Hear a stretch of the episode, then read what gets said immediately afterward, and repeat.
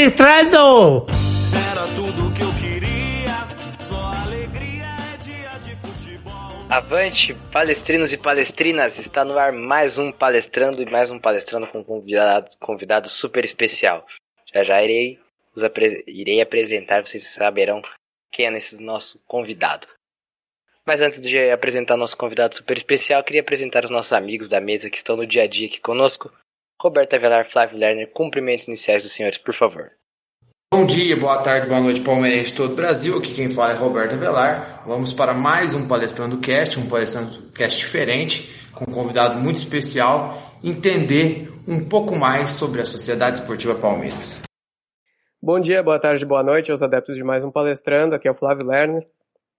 Pois é, chegando à marca de 120 episódios, a gente já teve alguns especiais ao longo dessa trajetória e hoje é mais um deles. Hoje a gente não vai falar de tática, não vai falar de tanto assim na parte de futebol, analisar jogo, mas falar sobre o processo político do Palmeiras, cuja eleição de Leila Pereira, candidata única, se avizinha, e para deixar nossos ouvintes, torcedores do Palmeiras, a par de tudo que está acontecendo. Bom, Flávio já deu alguns leves spoilers aqui.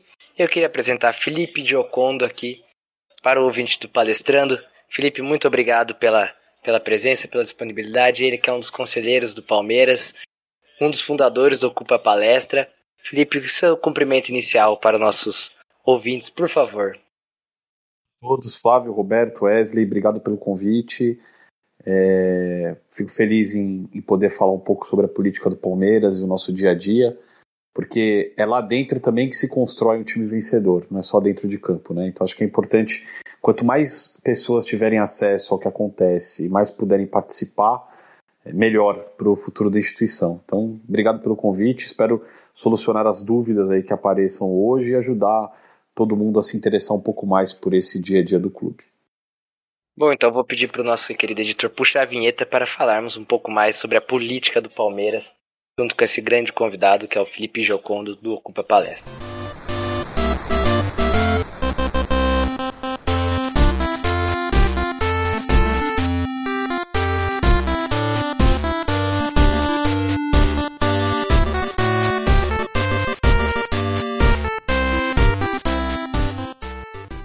Primeiramente, Felipe, nova, novamente agradecendo a sua presença, eu queria que você explicasse para os nossos amigos ouvintes como você se envolveu dentro da política do Palmeiras e o Moncal, um abraço para o Moncal que explicou rapidamente, mas que você passasse um pouco sua visão sobre o Ocupa Palestra, né, como foi é, constituído o Ocupa Palestra e como você foi parar é, dentro deste movimento.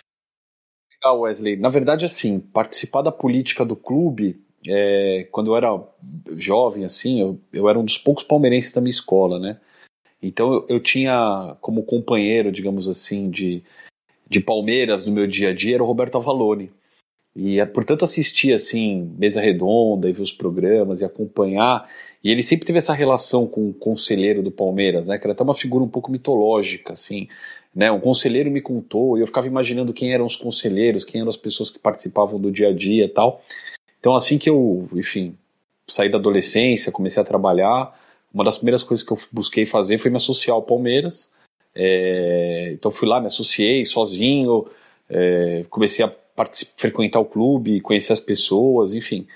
É, comecei a querer participar de alguma de uma forma diferente, né? Eu já ia muito a jogos, sempre fui bastante a jogos, sempre foi um hábito meu mas eu tinha interesse em conhecer esse outro lado. Então, foi assim, digamos, que eu fui inserido na política palmeirense, meio que por conta própria, assim, por interesse mesmo. E aí, obviamente, depois de, de entrar no clube, conheci muita gente, é, uma militância que surgia ali no, no 2006, 2007, das pessoas querendo mudar um pouco essa estrutura do clube. Veio a eleição do, do, do Beluso, que foi, naquele momento, o um marco de, de um suspiro de renovação. Então foi um momento bacana, assim, que o Palmeiras politicamente acho que viveu, com, com boas cabeças chegando, e algumas pessoas que participaram, inclusive, desses processos de, digamos, mais profissionalização nos últimos anos. E eu pude, de alguma forma, colaborar e contribuir é, com as minhas ideias e meus, minhas opiniões. E aí o Ocupa Palestra acho que é um, faz parte desse processo né, de construção de grupos e coletivos que discutem o Palmeiras. É, surgiu basicamente o Ocupa por uma, uma questão de restrição do acesso à rua em dias de jogos, né, que é o cerco que eles fazem no entorno do estádio, que só permite que as pessoas com ingresso entrem no, no estádio, é, na rua, na verdade, né, no estádio.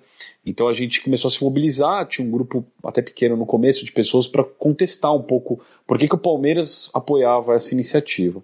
E a gente foi agregando muita gente, enfim, que frequenta ali o entorno do Palmeiras, pessoas que também achavam um absurdo o fechamento de uma via pública, né, para um evento privado.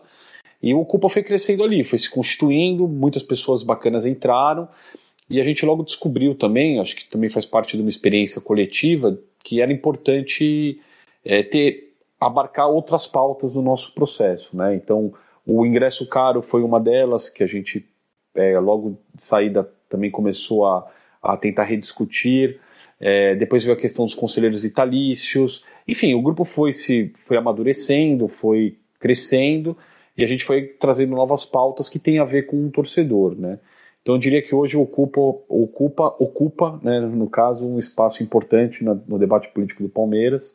É um dos poucos coletivos que atuam, digamos, de fora para dentro, né, com pessoas lá de fora, torcedores, digamos, comuns, que querem influenciar de alguma forma a política do clube. E tenho muito orgulho de fazer parte, de ter ajudado a construir com muitos colegas valorosos aí nesse, nessa batalha e sou muito feliz pelo resultado que o Ocupa tem hoje, enfim, crescendo cada vez mais. Felipe, é, a principal pauta que a gente tem hoje, a grande razão para que a gente convidou para fazer esse programa, é porque a gente está na, na iminência, de ter a Leila Pereira como nova presidente do clube. Né? E existe ainda uma eleição que me parece protocolar, ela já foi aprovada no, no filtro do conselho, né? E ela é candidata única, então vai rolar agora no, no, dia 20, hoje a gente está gravando dia 2 de novembro ainda, tem um tempinho, uma semana antes da final da Libertadores. Eu queria te perguntar, tem necessidade desse processo ou existe alguma chance, mesmo que mínima, de ela não conseguir ser presidente, pelo menos teoricamente, assim, o que precisaria acontecer para isso? É, estatutariamente você precisa convocar a eleição de qualquer forma, né? É até como foi a primeira eleição do Maurício Gagliotti, quando ele sucedeu Paulo Nobre, ele era candidato único também. Mas existe uma, uma chance, digamos assim, de, de que o pleito não seja finalizado. Mas seria preciso que mais da metade, né, mais de 50% dos eleitores que forem votar no dia 20 votassem em branco. É tão improvável quanto impossível, digamos assim. Então, na verdade, o dia 20 de novembro vai servir basicamente para referendar é, a candidatura da Leila e dos seus vices né, à presidência nos próximos três anos. Aí, tá? Não tem muito é, o que fugir disso no sentido é, estatutário, digamos assim. Né? Bom, Felipe, já que é, já citou aí um pouco sobre a Leila Pereira e tudo mais, a, a pergunta que eu tenho hoje é Inclusive, eu já te fiz ela é, no canal do Ocupa, palestra lá no Twitch TV, então eu queria que você explicasse para os nossos ouvintes. É sobre a tal dívida do Palmeiras com a Crefisa, né? Porque muito se fala dessa dívida, que o Palmeiras errou, que o Gagliotti tomou atitude errada, mas é, eu, eu, eu, lembro muito bem da sua resposta e para mim ficou muito claro e eu entendi o contexto e mudei minha visão sobre isso. Então eu gostaria que você explicasse para os nossos ouvintes, para nós aqui, é, como foi todo esse processo para mostrar a verdade aí para todos. É, Roberto, o que eu acho é o seguinte: todo processo político que envolve a candidata né, e futura presidente Leila Pereira, ele é sempre meio conturbado né, para, digamos, resumir como eu enxergo essa situação. Desde a da entrada dela no clube, a suposta é, título que ela ganhou do Mustafa, e, enfim, e todo o desenrolar da história que acho que as pessoas já conhecem, enfim, a briga dela com o Paulo Nobre, enfim. É, a dívida nesse caso, eu coloco, eu, eu vou inserir ela como mais um contexto polêmico entre tantas ações polêmicas que constituem esse, essa personagem, digamos assim. Então, o que, que é a dívida da, da Crefisa com o Palmeiras? Em algum momento no passado, a Crefisa tinha um contrato de patrocínio que pagava lá seus X milhões de reais e tinha a camiseta, tinha é, a manga, tinha o calção, enfim, algumas propriedades de marketing sendo comercializadas em troca desse valor. Não sei especificar exatamente qual, até uma crítica que eu faço também, porque o contrato, a gente não tem acesso ao contrato. Mesmo sendo conselheiro, a gente não consegue ter acesso. Então, o Palmeiras tinha esse valor. Lá no passado, o primeiro jogador que inaugurou, digamos, essa era Crefisa de investimentos foi o, o Lucas Barrios, né? O Palmeiras foi comprar ele, e na época acho que era um valor, era coisa de um milhão de reais por mês, o valor do salário e tal, mais um valor de para aquisição. O Palmeiras não tinha dinheiro, foi na Crefisa e falou: Ó, oh, vocês não querem bancar o Barrios? Em troca, a gente passa uma outra propriedade para vocês. E foram e fizeram algum acordo lá. Não sei exatamente qual era o acordo, se era placa de publicidade no CT, se era é, utilizar o direito de imagem de alguns jogadores, enfim. E aquilo foi sendo somado. Depois do Barrios vieram outros atletas, enfim, vários atletas, Juninho, zagueiro, é, é, putz, agora até me fugiu. É tanto, deve, deve ter uns 14 Borja, Guerra, né? Borja, Guerra, é, enfim. Uma série de jogadores. O Palmeiras ia lá, pedia para a Crefisa, a Crefisa dava o dinheiro, o Palmeiras comprava o jogador. E o que se dizia na época? É uma operação sem risco nenhum para o clube. O Palmeiras tem zero risco. Vai comprar. Se der errado, azar da Crefisa. Se der certo e a gente vender, negociar ele bem, a gente devolve o dinheiro para a Crefisa e se tiver lucros, for um baita negócio bacana, paga a Crefisa o que a Crefisa investiu e o excedente é nosso. Então, assim, era um cenário maravilhoso para o Palmeiras, quer dizer, tinha um investidor, digamos assim, que investia quase a fundo perdido, e aquela dívida foi, foi sendo escalada, porque, quer dizer, você tem um cheque praticamente em branco na mão do Matos na época. Ele foi comprando jogador, a Crefisa botando dinheiro e tomando propriedades como contrapartida. Então vocês devem lembrar, por exemplo, que o Borja foi apresentado na, numa, numa FAM, se eu não me engano, numa unidade da FAM. Ele veio do aeroporto direto para a unidade foi apresentado lá. Então, esse tipo de, de propriedade, né, de, de exposição, estava nesse pacote em troca desse investimento que a Crefisa fazia. O que acontece? Em determinado momento, aparentemente, aí tem versões conflitantes. Tem a versão que a Leila é, conta, e já publicamente ela já falou várias vezes, que ela foi denunciada na Receita, porque era uma operação de empréstimo, não era uma operação de marketing. Mas como eles faziam como investimento em marketing, eles tinham algum tipo de ganho financeiro na declaração do imposto de renda, alguma coisa assim, que eu também não sou do, da área, não entendo os detalhes. E, e que ela tinha que arrumar essas, é, corrigir esses contratos até até retroagi-los em, alguns, em algum caso, para poder se adequar à legislação. Então os contratos deixariam de ser de investimento e passariam a ser contratos de empréstimo para o Palmeiras. E empréstimo a gente sabe. Você está pegando dinheiro, você, cidadão, pessoa física, vai no banco, pega dinheiro, você tem prazo, você tem juros, você tem data para pagar, você tem sanções se você não fizer o pagamento. Então aquilo tinha que se tornar um empréstimo. Para se tornar um empréstimo, o Palmeiras tinha que assumir uma dívida na época de 125, 124 milhões de reais mais ou menos, que era o valor do montante geral. Então o Palmeiras deixaria, o Palmeiras na verdade assumiria uma dívida que até então, em tese, não existia.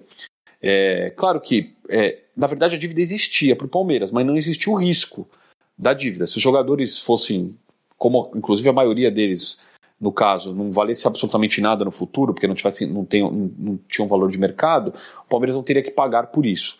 E aí o Palmeiras convocou uma reunião extraordinária do Conselho Deliberativo para votar que essas dívidas se tornariam, né, que esse valor se tornaria então uma dívida e não mais um investimento parte da Crefisa. E aí tem várias versões, né? É, essa que a, que a, que a Crefisa afirma que foi denunciada por alguém de dentro do Palmeiras, o que eles fazem, obviamente, uma alusão a alguém da oposição, a um ex-presidente muito conhecido. E tem outras versões que dizem que não é bem assim, que, que na verdade, por dar tanta publicidade ao fato na imprensa, em entrevista, é, outros clubes do Brasil se incomodaram com a situação, que na verdade eu acho que também é uma, uma, uma possibilidade bem razoável, né? É, outros clubes, outros dirigentes de outros clubes fizeram com que a Crefisa tivesse que se adequar.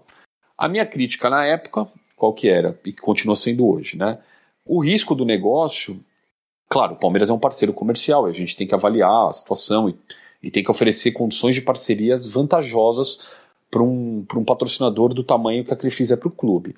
Mas a questão é que era um, havia um ganho fiscal e havia um ganho de imagem quando a Crefisa botou esse dinheiro. Quer dizer, ela apresentou o jogador na fã. Isso a gente não volta atrás. né? Agora, é, ela usou o jogador de uma publicidade dela, ela ganhou propriedades do clube em troca. A gente não consegue mensurar isso de fora, né? Lá dentro, quem está lá dentro talvez consiga mensurar. Então, isso tudo não foi, digamos que, re, revertido novamente ao clube, né? Para que o clube pudesse explorar de outra forma. Isso já estava posto, já estava dado para a Crefisa. Então a gente ficou só com a dívida. Hoje, todas as propriedades do clube pertencem ao patrocinador. Então, o que era em 2015 uma camisa, uma, uma, um patrocínio master, hoje tem até a placa de publicidade dentro do Allianz Parque em dia de jogo, e tem o futebol feminino que nem existia 4, 5 anos atrás, e tem o. pode ter o basquete no ano que vem, e pode ter uma outra atividade, enfim. As coisas foram se agregando a esse contrato do patrocínio sem que necessariamente o valor mudasse.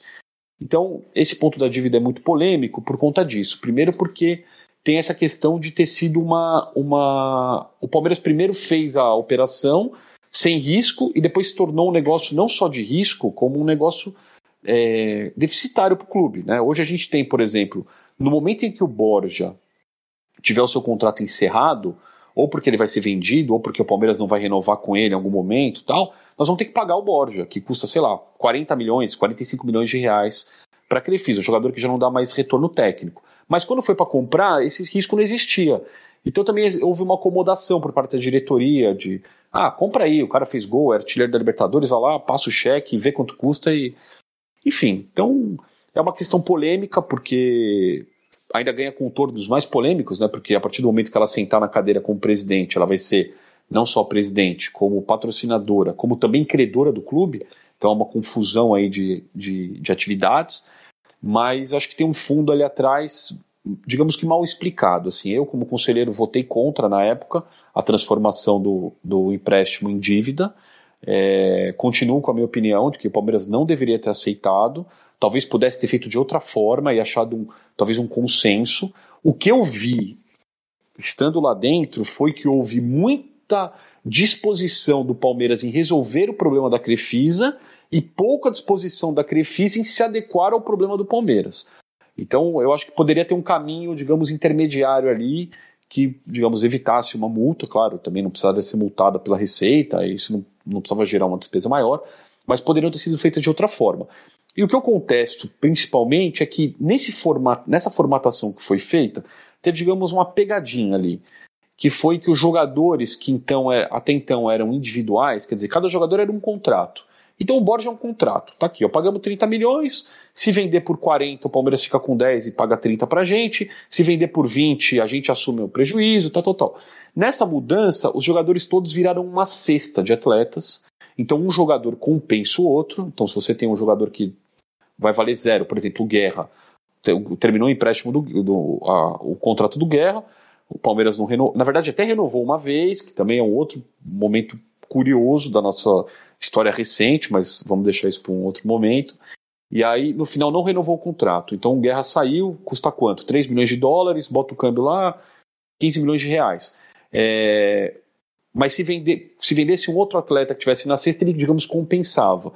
E nesse meio desse, dessa cesta toda apareceu o Dudu, por exemplo, ou a segunda parte do Dudu, quando o Palmeiras foi comprar, o Dudu já era ídolo do clube, já era o principal jogador, já era uma referência técnica, uma referência moral para o time. O Palmeiras tinha que pagar uma, lá, um valor que micharia, porque vale o Dudu, né, dentro de campo. E aí, de repente, a Crefisa que comprou o Dudu, essa parte, enfim. Coisas, digamos que, nesse contexto todo, acabam parecendo um pouco confusas demais, até meio estranhas. E não sei se eu consegui ser muito didático, é um assunto meio complexo, mas resumidamente é isso, cara. Não, conseguiu sim, conseguiu sim. É, é só para complementar. Tem, tem uma questão que o Palmeiras tem, acho que tem um prazo de dois anos ao, ao final do término do contrato de jogadores, né? Não sei se por isso que renovaram com Guerra ou não. E, e ainda complementando assim, então, por exemplo, na teoria, depois do fisco, o Palmeiras agiu corretamente perante a lei, mas dentro do clube, né, na, na sua visão, poderia ter feito de uma outra maneira para que a gente não saísse tanto no prejuízo. É isso, né? É, mas é importante gravar uma coisa: o Palmeiras não devia absolutamente nada à Receita. O, o, a, a, o contrato, a parte, digamos que tinha se equivocado na formatação do negócio, era a Crefisa, não era o Palmeiras. O Palmeiras não seria multado, o Palmeiras não teria conta bloqueada, o Palmeiras não, não seria rebaixado para a Série B, não tinha nenhum, digamos, nenhum ônus que o clube acarretaria ao clube se mantivesse os contratos da forma como eram. Todo o ônus estava com a Crefisa.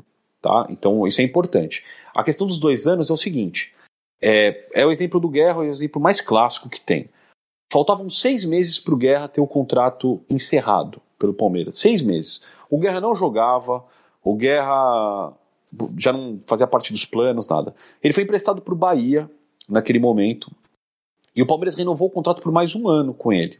O que aconteceu? Ele chegou no Bahia, machucou, ficou um ano sem fazer absolutamente nada, se recuperando tal, enfim, não jogou. Por que, que o Palmeiras não deixou simplesmente o contrato ser encerrado? Porque na hora que o contrato se encerrasse, no final daquele ano em questão, o Palmeiras automaticamente teria que colocar essa dívida com ele no balanço né, e teria que pagar a Crefisa em até. Na verdade, assim, você tem, dois anos quando você vende o atleta. Mas se o contrato é, é se você é, vende o atleta e quando o contrato é encerrado também, quer dizer, mas digamos assim, a dívida apareceria no balanço, uma dívida lá de 15, 20 milhões, era um ano eleitoral, não era interessante para ninguém que aquele o problema aparecesse pela primeira vez naquele momento. A minha visão particular, tá? Então, o que, que o clube fez? Renovou o contrato com o atleta que não tinha interesse para, digamos, barrigar o problema para o ano seguinte. É, eu vejo acontecer mais ou menos a mesma coisa com o Borja agora. Quer dizer, o atleta é, não tinha, o clube já não tinha mais tanto interesse em ter o atleta, já não vendia mais tal, e a gente vai emprestando e renovando, emprestando e renovando, emprestando e renovando, e vive de empréstimo, né? Porque a gente não consegue mais negociar em algum momento, né? Porque o, é, é, é tão simples pegar emprestado o atleta, porque o Palmeiras nunca mais vai querer, imagino, né? E que os clubes já nem se, se esforçam para tentar comprá-lo da gente. É, nesse sentido, eu imagino, eu sempre, eu sempre imaginei que esse tipo de contrato ah, reno, vai emprestar e renova para o cara não ser de graça e de repente ter uma chance de ser comprado, não? Não, eu acho que sim, eu acho que faz sentido em alguns casos, sem dúvida.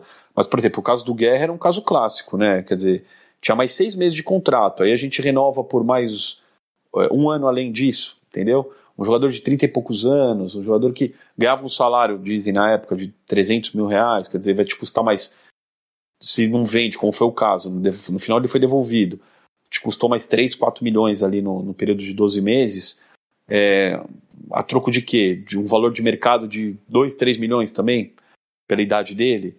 Eu acho assim, é, é, é, uma, é uma situação que suscita, digamos assim, suscita dúvida porque é mal, é mal explicada, é mal costurada, é, mal detalhada. Então, dentro do, do dia a dia do clube, as pessoas acabam tendo cada um a sua própria interpretação, né? Não é uma coisa muito clara, digamos assim. Não, e o que você falou faz muito sentido, porque era o que eu imaginava também. E o que parece, o que pareceu desde o dia 1 do Maurício Gagliotti na, na presidência, que é o extremo oposto do Paulo Nobre, né? Que ele comprava briga e virou inimigo da Leila por causa disso.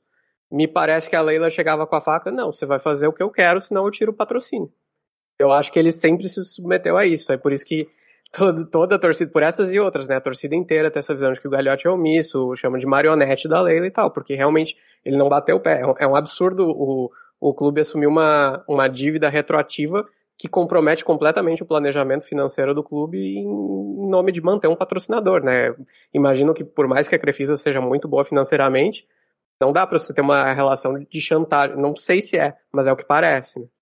É, é importante até fazer um disclaimer, porque eu me considero, me considero e me consideram também um conselheiro de oposição, tá? Então, obviamente o que eu falo tem o meu, todo mundo tem um viés, né? Um, uma ideia, um pensamento. O meu viés é esse. Eu sou um conselheiro de oposição à gestão do Maurício Gagliotti.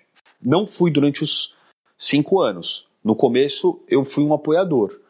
Teve um momento ali que houve, digamos, uma ruptura. Foi uma ruptura institucional que foi justamente quando Maurício Gagliotti e o Serafim Del Grande mudaram o estatuto do Palmeiras, mudando a, o tempo do mandato presidencial de dois anos para três anos, para atender especificamente os interesses, digamos, o rito fui frontalmente contrário, porque eu acho mexer nas instituições para atender interesses é o seu preço. Naquele momento, eu me tornei oposição ao Maurício. Então é importante falar isso, porque quando eu coloco a minha opinião, eu coloco ela talvez de maneira um pouco mais enfática. A questão que eu digo do Maurício na relação com a Crefisa tal é, criou-se uma ideia, apenas depende da Crefisa para ter o, o, o, sucesso esportivo. o que é falacioso. Hoje a Crefisa representa 15, 16, 17% do faturamento anual do clube. Então, supondo que ela pague mais do que o mercado paga, o que eu também acho que não é verdade, mas enfim, supondo que pague mais, é, se a Crefisa saísse amanhã, o Palmeiras teria um outro patrocinador no lugar. Talvez tivesse 5, 6, 8 em diferentes partes do, das propriedades. E o Palmeiras, o impacto financeiro não seria nem na ordem de 15, 16%, seria na ordem talvez de 3, 4% do nosso faturamento anual. É um valor importante, porém não é um valor que determina o futuro do clube. Então, quando a gente coloca a gestão do Maurício nessa perspectiva, ele transformou a sua gestão em um caminho, né? Ele tentou, ao longo de todo o período, construir uma plataforma política para a Crefisa. Então, quando a Crefisa transforma uma, um investimento em dívida, o Palmeiras vira, vira né, devedor da Crefisa. A Crefisa é quem financia o, né, quem patrocina o clube. Tudo isso vai criando no imaginário das pessoas uma ideia de dependência. E aí a gente vê o próprio Palmeiras, em algum momento, usando uma linguagem de estamos na era Crefisa, tentando fazer uma, uma criar uma narrativa de que o nosso momento hoje depende desse investimento, e aí a Leila agora será presidente também de fato, é, tudo isso misturado nesse contexto político faz com que a tua opinião seja, na verdade, um fato concreto em si, né? É, o Maurício fez de todas as formas possíveis para que a Leila pudesse chegar sentar na cadeira com uma condição muito favorável, não só politicamente, como também financeiramente, como com imagem. Uma, hoje uma coisa meio que se mistura a outra. A gente fica ali tentando mostrar que não é bem assim, né? O Palmeiras é muito maior do que a Crefisa, é muito maior do que as pessoas. Mas pelo lado da Crefisa a gente vê uma insistência em reforçar essa coisa como se fosse uma coisa só. Como se o Palmeiras fosse aqueles times de vôlei dos anos 2000, os anos 90, né? O Osasco, Rexona, sei lá, e outros tantos clubes assim que tinham o um nome vinculado a uma empresa. Eu acho que a gente tem que tomar muito cuidado e ser muito atento a isso para não vincular o nome do Palmeiras a uma empresa. Até porque a empresa a gente não tem controle nenhum, a gente é sócio do clube, é sócio avante e é torcedor dos 11 jogadores que entram em campo, né? não de uma instituição financeira que faz empréstimo consignado, quer dizer, não tem nada a ver com a nossa aspiração do dia a dia.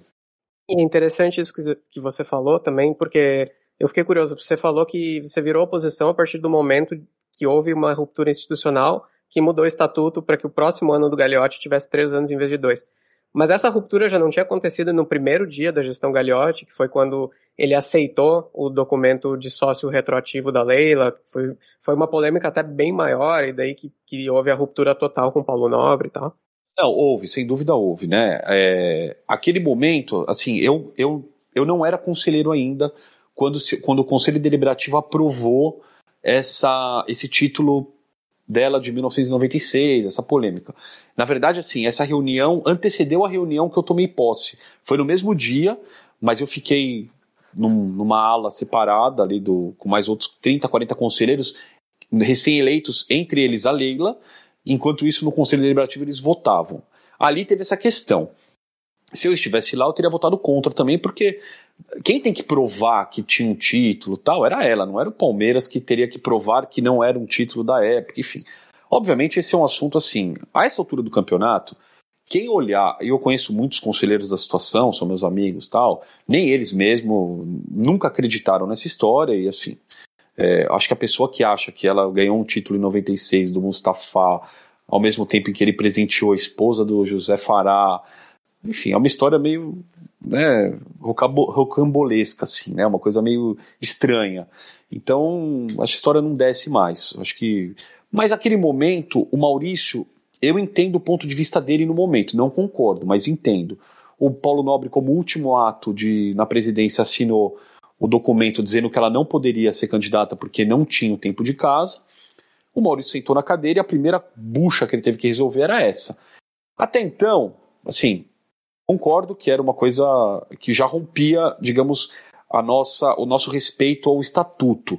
Mas digamos que era uma coisa menor no dia a dia, porque ela poderia concorrer em algum tempo, tal, mas estaria dentro do processo. Na hora que você vem e muda o estatuto, que cara, é assim, nosso estatuto está cheio de problemas, precisa ser revisto mesmo, tem vários buracos, vários, várias questões conflituosas ali, mas quando você mobiliza todo o clube para mudar um artigo que, além de beneficiar o presidente em exercício, que no caso era o Maurício, beneficiava ele diretamente. Colocava uma pessoa na rota da cadeira presidencial e todo o processo que foi envolvido, porque assim, não foi só uma mudança estatutária, ah, vamos sentar e vamos nos reunir. Foi um processo de pressão sobre os conselheiros, como eu jamais tinha visto no Palmeiras.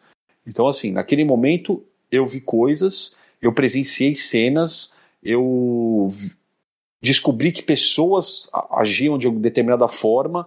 Quer dizer, foi uma coisa meio surpreendente, assim, até um, um debut mesmo no conselho de, cara, essa é a política real que, que o pessoal vai fazer aqui. E era uma coisa meio agressiva, assim, do ponto de vista institucional. Então, digamos que ali foi uma coisa muito além, né? Muito além do, do tolerável, digamos assim. Então, nesse ponto, eu acho que. Porque aceitar o título da Leila lá do passado a gente pode argumentar que o Maurício Gagliotti tinha uma semana no cargo, um mês, tinha acabado de sentar, uma, um clube, digamos, pacificado politicamente. É, era uma questão, assim, para resolver, toca a bola para frente, vamos em frente, né? Mas. Mas era um, rompimento, era um rompimento institucional, né? Você aprovar um documento que, aparentemente, pelo que você está falando, pelo que o Moncal já falou, que a gente já tanto viu, um documento que está na cara que, que foi um migué, que foi inventado ali na hora. É, é, claro, sem dúvida. É que o, o, a mudança do tempo do, do, do, tempo presidencial, do mandato, ela é uma ação, digamos, ativa das pessoas. Né? Eles foram lá para mexer nisso. Não, nós temos que fazer isso para resolver esse problema. Então, eu até comentava um tempo atrás que as minhas primeiras, sei lá, 10 reuniões do conselho, em umas 5 ou 6, eu tinha ido para votar especificamente coisas relacionadas à Crefisa. Então a gente, quer dizer, pegou toda a ordem do dia, né, a ordem do clube, e direcionou ela para atender os interesses da Crefisa. Então, um dia era para mudar o tempo do mandato presidencial, outra vez foi para discutir a dívida, o empréstimo que virou dívida. Quer dizer, toda a nossa política foi orientada para isso. Né? Então ali teve uma, uma, digamos, ruptura. Mas, sem dúvida, eu concordo. Inclusive, eu era da, na época da UVB, da chapa UVB, eu me elegi pela UVB, é, e antes mesmo de eu tomar posse, a gente teve uma reunião que a chapa queria deliberar se votava a favor desse título de 96 ou não. Eu fui contrário na época, eu falei, gente, isso aqui. E, e eu usei, na verdade, o argumento né, que muitos deles usam hoje até contra mim. assim. Eu falo, pô, cara, é um documento dado pelo Mustafa, de 96. Quer dizer, o negócio não tá, a coisa não, não tá se conversando aqui, tá muito estranho e tal. E, mas enfim, águas passadas, acho que esse assunto é um assunto que, que a torcida também já não quer mais discutir. Eu percebo que as pessoas não têm muito mais. As pessoas entendem isso como uma burocracia desnecessária, né? Ah, você tem que ter oito anos de conselho para concorrer, oito anos de clube para concorrer, você tem que ter dois mandatos como conselheiro para ser presidente. Esse tipo de discussão, o que eu percebo é que o dia a dia do torcedor, ele não está preocupado, porque ele tem a visão dele, em até certa forma correta, de que o conselho do Palmeiras não produz nada. Então, quando chega alguém que quer produzir, que patrocina, que quer trabalhar, que quer colocar dinheiro, que no imaginário do torcedor, putz, é melhor que seja, não importa a forma, deixa rolar. É melhor ela do que fulano de tal. Então a gente fica nesse dualismo também que acho que não colabora para a discussão política, né? Não engrandece, não, enfim, não forma novas lideranças. A gente vai, vai só empurrando com a barriga, né? Eu concordo com você e de certa forma o torcedor que pensa assim ele tem sua razão, né? Mas ao mesmo tempo eh, atropelar os processos, atropelar o estatuto é complicado também, né? Acho que teria que ser diferente, mas então que se mexesse no estatuto, né? Para que fosse diferente. Mas enfim, para a gente avançar aqui na, na, na, nossa conversa, eu queria te perguntar assim um outro assunto relacionado a essa eleição. É... Essa eleição ela, ela é marcada por um fato bastante triste. Eu vi, vi até um post do Moncal falando que é uma coisa que, que atrapalha o debate democrático, e me parece bastante coerente isso que ele falou, que é o fato de ser candidatura única, né? Nenhum nome da oposição, foram especulados alguns nomes, primeiro ia ser o Luiz Pastore, o Mário Giannini, no fim também chegou a, a anunci ser anunciado o nome dele, e da, um nome mais ligado a vocês, que era o do Saverio Orlandi, né? Também se especulou muito, ah, ele vai tentar e tal, tá tentando costurar um acordo para que ele seja o candidato da oposição, mesmo que se soubesse que as chances eram muito pequenas de ganhar contra a lei. É, mas no fim, acabou que nenhum desses nomes foi para frente. Por que, que isso aconteceu? Olha, até o, passada a eleição, acho que a gente vive também num constante aprendizado, né? Eu, assim como o Moncal, na época a gente nem se conhecia, mas o Moncal foi muito importante na constituição do, do debate das diretas já no Palmeiras, lá em 2011, 2010.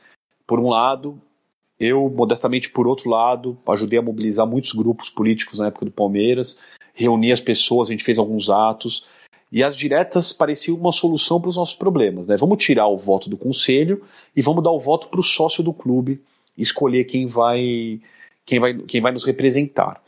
Passado já praticamente 10 anos aí desse, desse momento e é, tivemos três eleições, digamos, diretas, a gente faz também uma reflexão de como esse processo é bom ou não é tão bom quanto parece. E aí até o Ocupa escreveu um editorial algumas semanas atrás, depois até resgato para vocês, que é que a gente falava que as eleições do Palmeiras é um grande faz de conta, né? Porque embora pareça que a gente tenha tirado o poder do conselho e colocado na mão do sócio, a, a digamos o poder político de quem está sentado na cadeira da situação continua tão grande quanto era no passado, se não for maior hoje. Então a gente precisa aperfeiçoar, não é? Não quero dizer que o processo hoje é ruim, é pior do que era, eu acho que não, acho que ele é melhor, mas ele precisa ser aperfeiçoado. Então o que acontece? Entre tantos problemas que a gente tem nesse processo político, um deles implica que o candidato à presidência precisa ter 15% dos votos dos conselheiros num filtro anterior à eleição. Então, resumidamente, é o seguinte: nós temos 280 conselheiros, mais ou menos, né? pode chegar até 300, mas alguns, algumas cadeiras de vitalícios não estão preenchidas. Então, a gente tem 280 conselheiros é, sentados lá nas cadeiras. Se, se eu quiser ser candidato a presidente, por exemplo, eu preciso ter 15% dos votos desses conselheiros numa eleição prévia, que são mais ou menos 42 ou 43 cadeiras, depende da época, tá? Mas vamos considerar 43, 43 votos. Então, quando você tem um candidato da situação, você automaticamente tem 50%, 50 a 60% dos conselheiros já dentro dessa dentro desse espectro da situação. Te sobra aí 120, 130 votos para você disputar. É, é, muito difícil, para não dizer que é impossível, você ter dois candidatos de oposição numa eleição. Quer dizer, você pode até ter dois, três, quatro, mas quando chegar no filtro, digamos que um vai canibalizar o voto do outro, certo? E foi mais ou menos o que aconteceu nessa eleição. Existia um grupo mais ligado ao Mustafa que queria ter um candidato próprio, que depois, que no começo era o Luiz Pastore, depois migrou para o Mário Giannini, e tinha um grupo, digamos, de candidatos mais independentes que se articulou em torno do nome do Savério Orlandi. Mas até pelo perfil do Savério tal, ele não quis ir para um confronto político entre oposições, digamos assim. Ele falou: não, não, se eu não tiver o consenso de todo mundo, a minha eleição, que já é difícil, se torna praticamente impossível quando a gente for para a Assembleia Geral. Então, ele que ficou num, num, compasso de espera, aguardando uma definição, negociou para tentar ser o, o, candidato natural, e esse acordo não houve. Então, o, o, a turma vinculada ao Mustafa resolveu lançar o candidato Mário Genini à, à presidência. E ele foi lá, se constituiu, ocupa até na época a gente se colocou contrário a essa indicação, a gente disse que tanto a, o projeto da Leila não nos interessava, quanto um projeto vinculado ao Mustafa também nos interessa. Né? A gente gostaria de uma construção coletiva, de um nome mais, mais vinculado a causas progressistas e assuntos que nos interessam tal. E aí tinha esse nome do Mário Genini até então, e na véspera da, da, da inscrição da chapa para concorrer, ele retirou a candidatura, porque ele percebeu que o nome sofreu muita resistência na imprensa, com a torcida em geral. Quer dizer, ele foi vice-presidente do Tirone, ele foi diretor de futebol do Mustafa. Ele trazia consigo uma, um histórico que a torcida não queria relembrar, que inclusive foi um dos pontos que nós alertamos várias vezes anteriormente, que era uma candidatura que não ia vingar, porque tinha esse.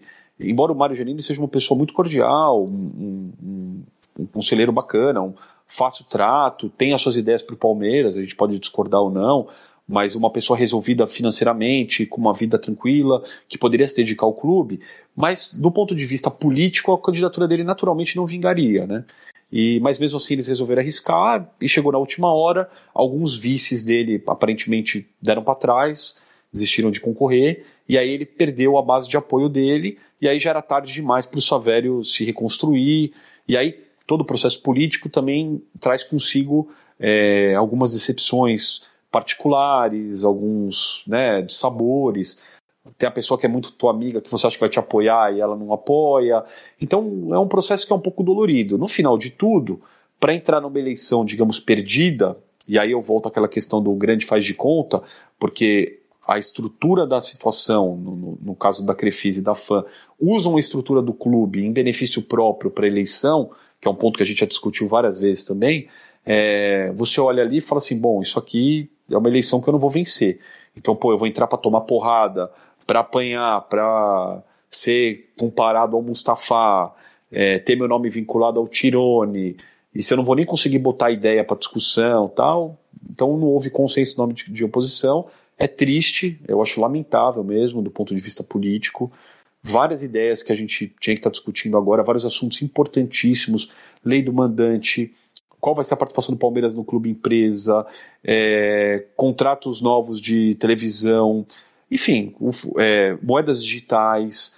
Quer dizer, o futebol passa por uma transformação importante e esse debate não vai ser feito, né, como deveria ser feito. Então, do ponto de vista político e institucional, terrível, nada pior do que candidato único. As pessoas às vezes enxergam como um, uma aclamação, né, uma pacificação política. Pode até ser em alguns casos. Talvez o Maurício lá em 2016 tenha sido mais ou menos 2017, né, 16 para 17, mais ou menos nesse cenário. Ele foi um candidato de consenso, mas não é o caso hoje. Hoje é um, na verdade é uma é uma fragilidade nossa. As pessoas se desiludiram um pouco, algumas pessoas da oposição em concorrer porque acham que é um jogo muito duro para se debater, entendeu? Então, nosso processo hoje está enfraquecido mesmo e está empobrecido de debate. Nossa, muito bom, Felipe. Cara, vou, vou tentar ir para um rumo diferente agora, é, nessa próxima pergunta. É, vou querer entrar um pouquinho agora no, no, futebol, no sentido do departamento de futebol em si. Né? A gente vê que o, é, o Palmeiras vem sendo bastante vitorioso né, de 2015 para cá, é, conseguindo conquistar bastante título importante. E esse projeto começou, né, é, vamos dizer assim, começou com Paulo Nobre lá atrás, lá em 2013, né? Ele tentou, tentou profissionalizar mais o futebol, enfim, o departamento em si.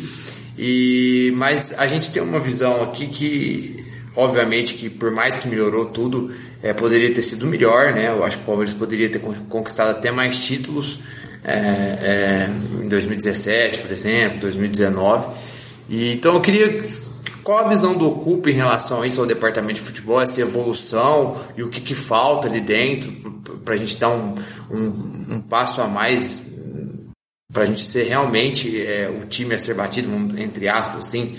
É, o que, que, vocês pensam? O que, que poderia ter sido feito diferente, enfim? Eu concordo com a tua observação, com a de vocês, em relação a digamos, a oportunidade que nós deixamos passar, né? Se a gente for olhar depois, daqui a alguns anos, falar, pô, mas ganhou dois brasileiros, ganhou a Libertadores, ganhou a Copa do Brasil, pode ganhar outra Libertadores agora. Mas realmente o Palmeiras poderia ter feito mais. Nos últimos anos, eu, eu busco estudar bastante esses temas relacionados às finanças do futebol. Nos últimos, digamos, cinco, seis anos, houve uma mudança de paradigma no futebol brasileiro mesmo, é, especialmente depois das novas renegociações de contrato da Globo, que o pay-per-view ganhou muita força. Então, assim, a diferença que existia 10 anos atrás entre o time que mais ganhava dinheiro e o time que ganhava intermediariamente ali, né, o oitavo, décimo maior faturamento do Brasil, era uma diferença, digamos que é, alcançável. Às vezes o, o Botafogo ali não era o que mais faturava, mas ele vendia um jogador bem no final da temporada, ele tinha um faturamento próximo aos principais times. Nos últimos anos, isso tem, assim, a, a diferença tem aumentado drasticamente. Então, como efeito de comparação, o Flamengo, é, em 2019, faturou quase um bilhão de reais. Estou falando de cabeça aqui os números, tá? É, o Grêmio faturou 350 milhões, digamos assim, que era um clube que estava disputando os títulos com o Flamengo. Então você tinha três Grêmios para dar um Flamengo de faturamento. O Palmeiras de 2016, 2015, 2016 para cá, ele se consolidou como o o maior ou o segundo maior faturamento do Brasil em todos os anos. Tem sido assim desde então, vai ser assim de novo agora em 2021. Então hoje, quem tem o maior faturamento, segundo maior faturamento, vai conseguir comprar jogador, vai ter um nível de disputa maior e provavelmente vai ser campeão. Então, se a gente não avaliar, não colocar isso na, na nossa avaliação, a gente já, já erra a primeira premissa. O Palmeiras tem mais dinheiro que quase todo mundo, inclusive seus próprios rivais em São Paulo. Então, era para a gente tá, ter, ganho, ter vencido mais título, ter ganhado mais coisa. Esse é o primeiro ponto. É, eu acho, concordo que, que houve, digamos assim, os últimos anos, aí vamos fazer um recorte do Maurício, né, até para ser mais curto, o Maurício teve várias estratégias diferentes na diretoria de futebol, né? Então ele teve um momento com Matos de gastador, vamos comprar todo mundo, teve um momento do ano passado de não vou comprar uma ou outra peça, vamos subir a molecada da base, e teve um momento de 2021, que é não vou comprar ninguém, tipo, quem tá aí se vire e resolva a situação. Parece um pouco errático, assim, nas, nas definições e no que quer, né? As mudanças de treinador. Então, se a gente for olhar bem, o Maurício começou as temporadas em que ele pôde escolher, sentou numa mesa que eu falo, né? Sentou de cabeça fria, juntou os seus principais apoiadores e falou: vamos escolher um técnico para esse ano. O primeiro que ele escolheu foi Eduardo Batista, o segundo que ele escolheu foi Roger Machado, o terceiro que ele escolheu foi o Vanderlei Luxemburgo. Né? Então, assim, só por aí a gente já tira a média temperatura da água, né? O negócio não, não funcionou muito bem. E ele foi campeão justamente com os dois treinadores que chegaram para resolver problema né, para apagar um incêndio, que foi o Filipão e foi o Abel Ferreira. O Abel também foi a terceira ou quarta opção, né? Não custa lembrar que tinha um jatinho pousando lá em, no Equador para buscar o Miguel Angel Ramírez. O jatinho fez meia volta e voltou vazio. E depois foram para a Argentina buscar o Heinz. O Heinz não quis, né, na, meio na maluquice dele lá e, cara, não sei o que, foram atrás de não sei o que acharam o Abel essa Ferreira. História do, essa história do Heinz você confirma, porque o Palmeiras sempre negou e sempre ficou aquela, não, o Palmeiras foi atrás, não, o Heinz recusou, não, o Palmeiras na verdade nunca foi atrás dele e a gente nunca ficou, eu tinha a impressão até que o Palmeiras realmente depois do, de não conseguir o, o Ramires tinha ido pro Abel. É, assim, não, não tem informação de, de dentro para confirmar, tá? Então, é, eu também me baseio muito no que eu vi na imprensa. Na época, uma pessoa do, que convivia ali no, nos círculos do poder me falou que eles tentaram Heinz, mas assim, eu não. Eu também não tenho como confirmar enfaticamente, assim, mas às vezes é só uma sondagem também, enfim. Mas houve ali, o Abel chegou, quer dizer, deu certo, deu liga com o time, com a molecada, o Palmeiras engatou. Acho que a gente teve também, claro, um, um, um aspecto, um pouco de sorte nos sorteios. Pô, é natural, aconteceu, beleza. E fomos campeão e acabou, entendeu? O Grêmio, mais sorte do que o Grêmio teve na Libertadores 2017, nenhum time vai ter nunca mais. Então, assim, nós tivemos nossa, a nossa dosezinha de sorte ali, de no momento mais agudo da competição ali, que quando o Abel estava chegando e estava montando o esquema dele, a gente pegou adversários em tese mais fracos e deu certo, calhou tal.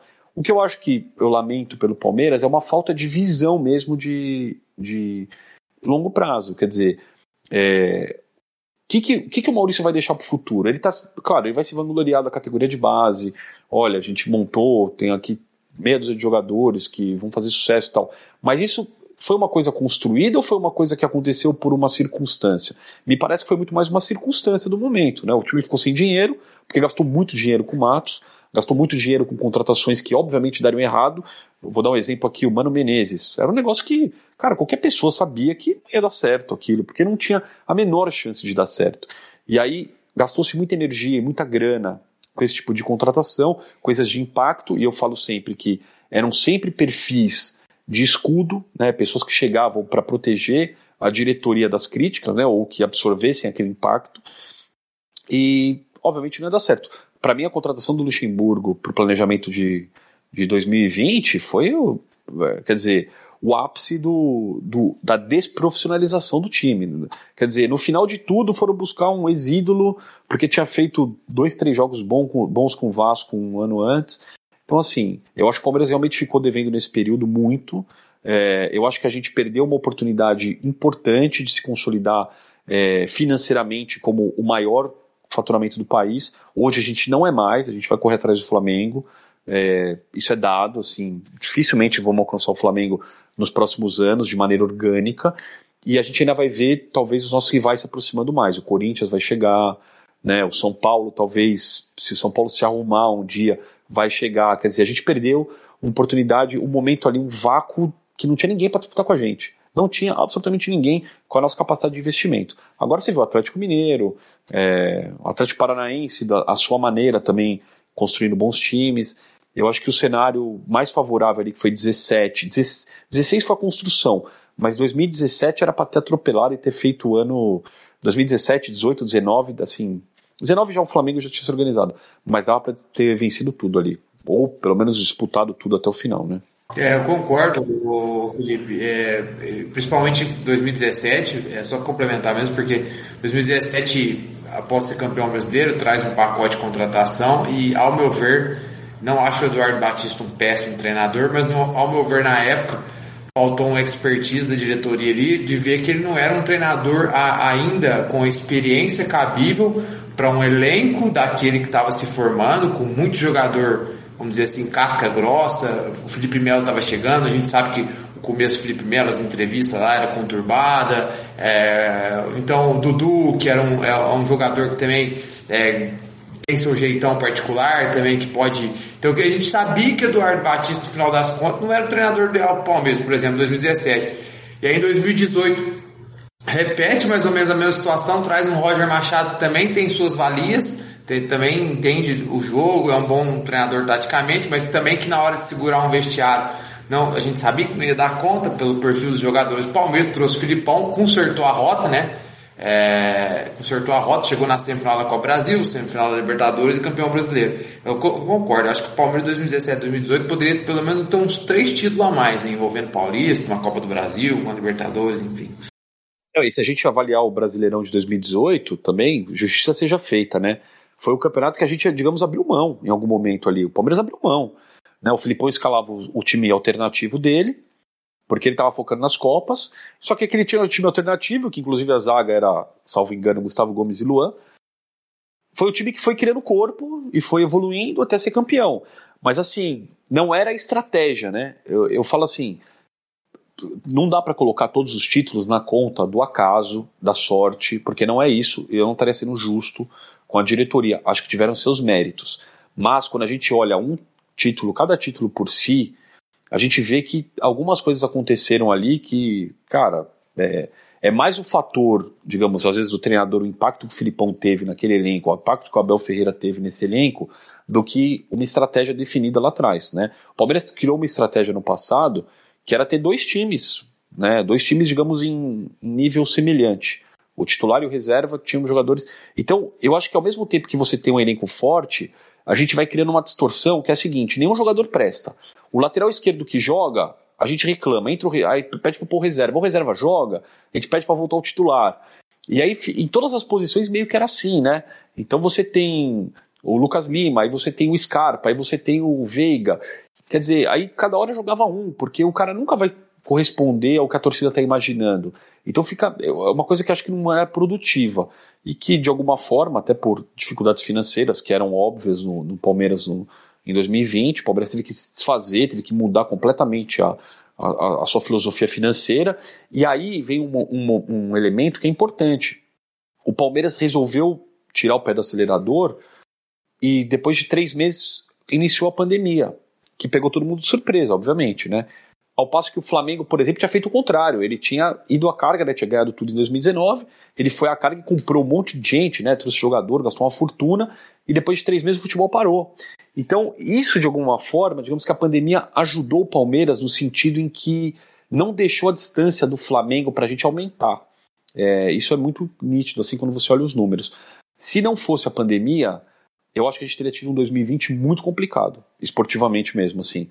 Provavelmente o Flamengo teria continuado com um time bem vencedor, talvez o Jorge Jesus tivesse continuado no Flamengo, eles tivessem continuado, e a gente talvez tivesse um cenário muito diferente hoje. Então, é, entre todas as tragédias que a pandemia nos trouxe, eu acho que esportivamente ela ajudou a colocar um freio na, nesse distanciamento do Flamengo para a gente, que foi importante para os nossos títulos do ano passado mesmo. A Felipe, é que a sorte do Palmeiras é que o Flamengo também tem uma diretoria que não tem visão, que não sabe avaliar processo, que não sabe escolher treinador, que não sabe definir uma ideia de jogo não, não consegue nem entender o que, que, são os treinadores, como é que eles trabalham, né? Não entendem de futebol, que nem é do Palmeiras, então, então dá elas por elas, né? Eles perderam o Jorge Jesus e parece, é, para, acabaram errando muito também e, e, isso acabou atrapalhando também. Mas eu acho. Wesley quer falar alguma coisa? Porque eu ia emendar com é, a próxima pergunta. Não, rapidinho, só para falar um pouco sobre o, essa questão do Flamengo que você citou. Vale lembrar que o Jorge Jesus só vai pro Flamengo porque ele começa a ser especulado no Vasco. Então, até no acerto desportivo, da, da, como o, o, o Jogo Felipe disse, né? O Palmeiras às vezes acertou, num, num, fez uma correção de rota. o Flamengo também. O grande sucesso do Flamengo foi numa correção de rota aleatória. Onde um cara que ia pro rival, ele foi lá e roubou do rival, e aí deu certo. E aí o Flamengo sai de, de Jorge Jesus pra Bel Braga. Assim como o Palmeiras sai de Filipão pra Mano Menezes e depois Luxemburgo. Então, na verdade, na verdade Então- foi o Abel depois Jesus. É, perdão. Isso, Abel depois foi que nem Jesus. o, o 2020 do Palmeiras foi muito parecido com o 2019 do Flamengo, que você começa com um treinador que não tem capacidade de, né, que tá muito aquém do que o time precisa para disputar os títulos, e aí depois vai lá e corrige a rota e dá muito certo, né, com o português. Mas, ah, Felipe, eu queria te perguntar agora, voltando um pouquinho no tema né, de eleição, para a gente não fugir muito do assunto.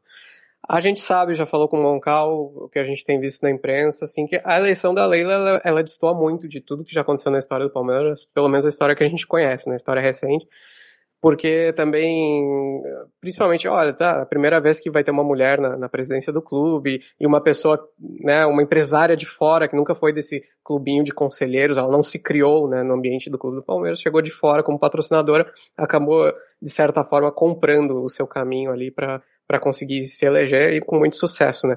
E até através de vocês a gente fica sabendo de práticas, um monte de práticas não muito legais, né, que ela fez. Começa com essa história do título retroativo, que, tem uma procedência muito duvidosa.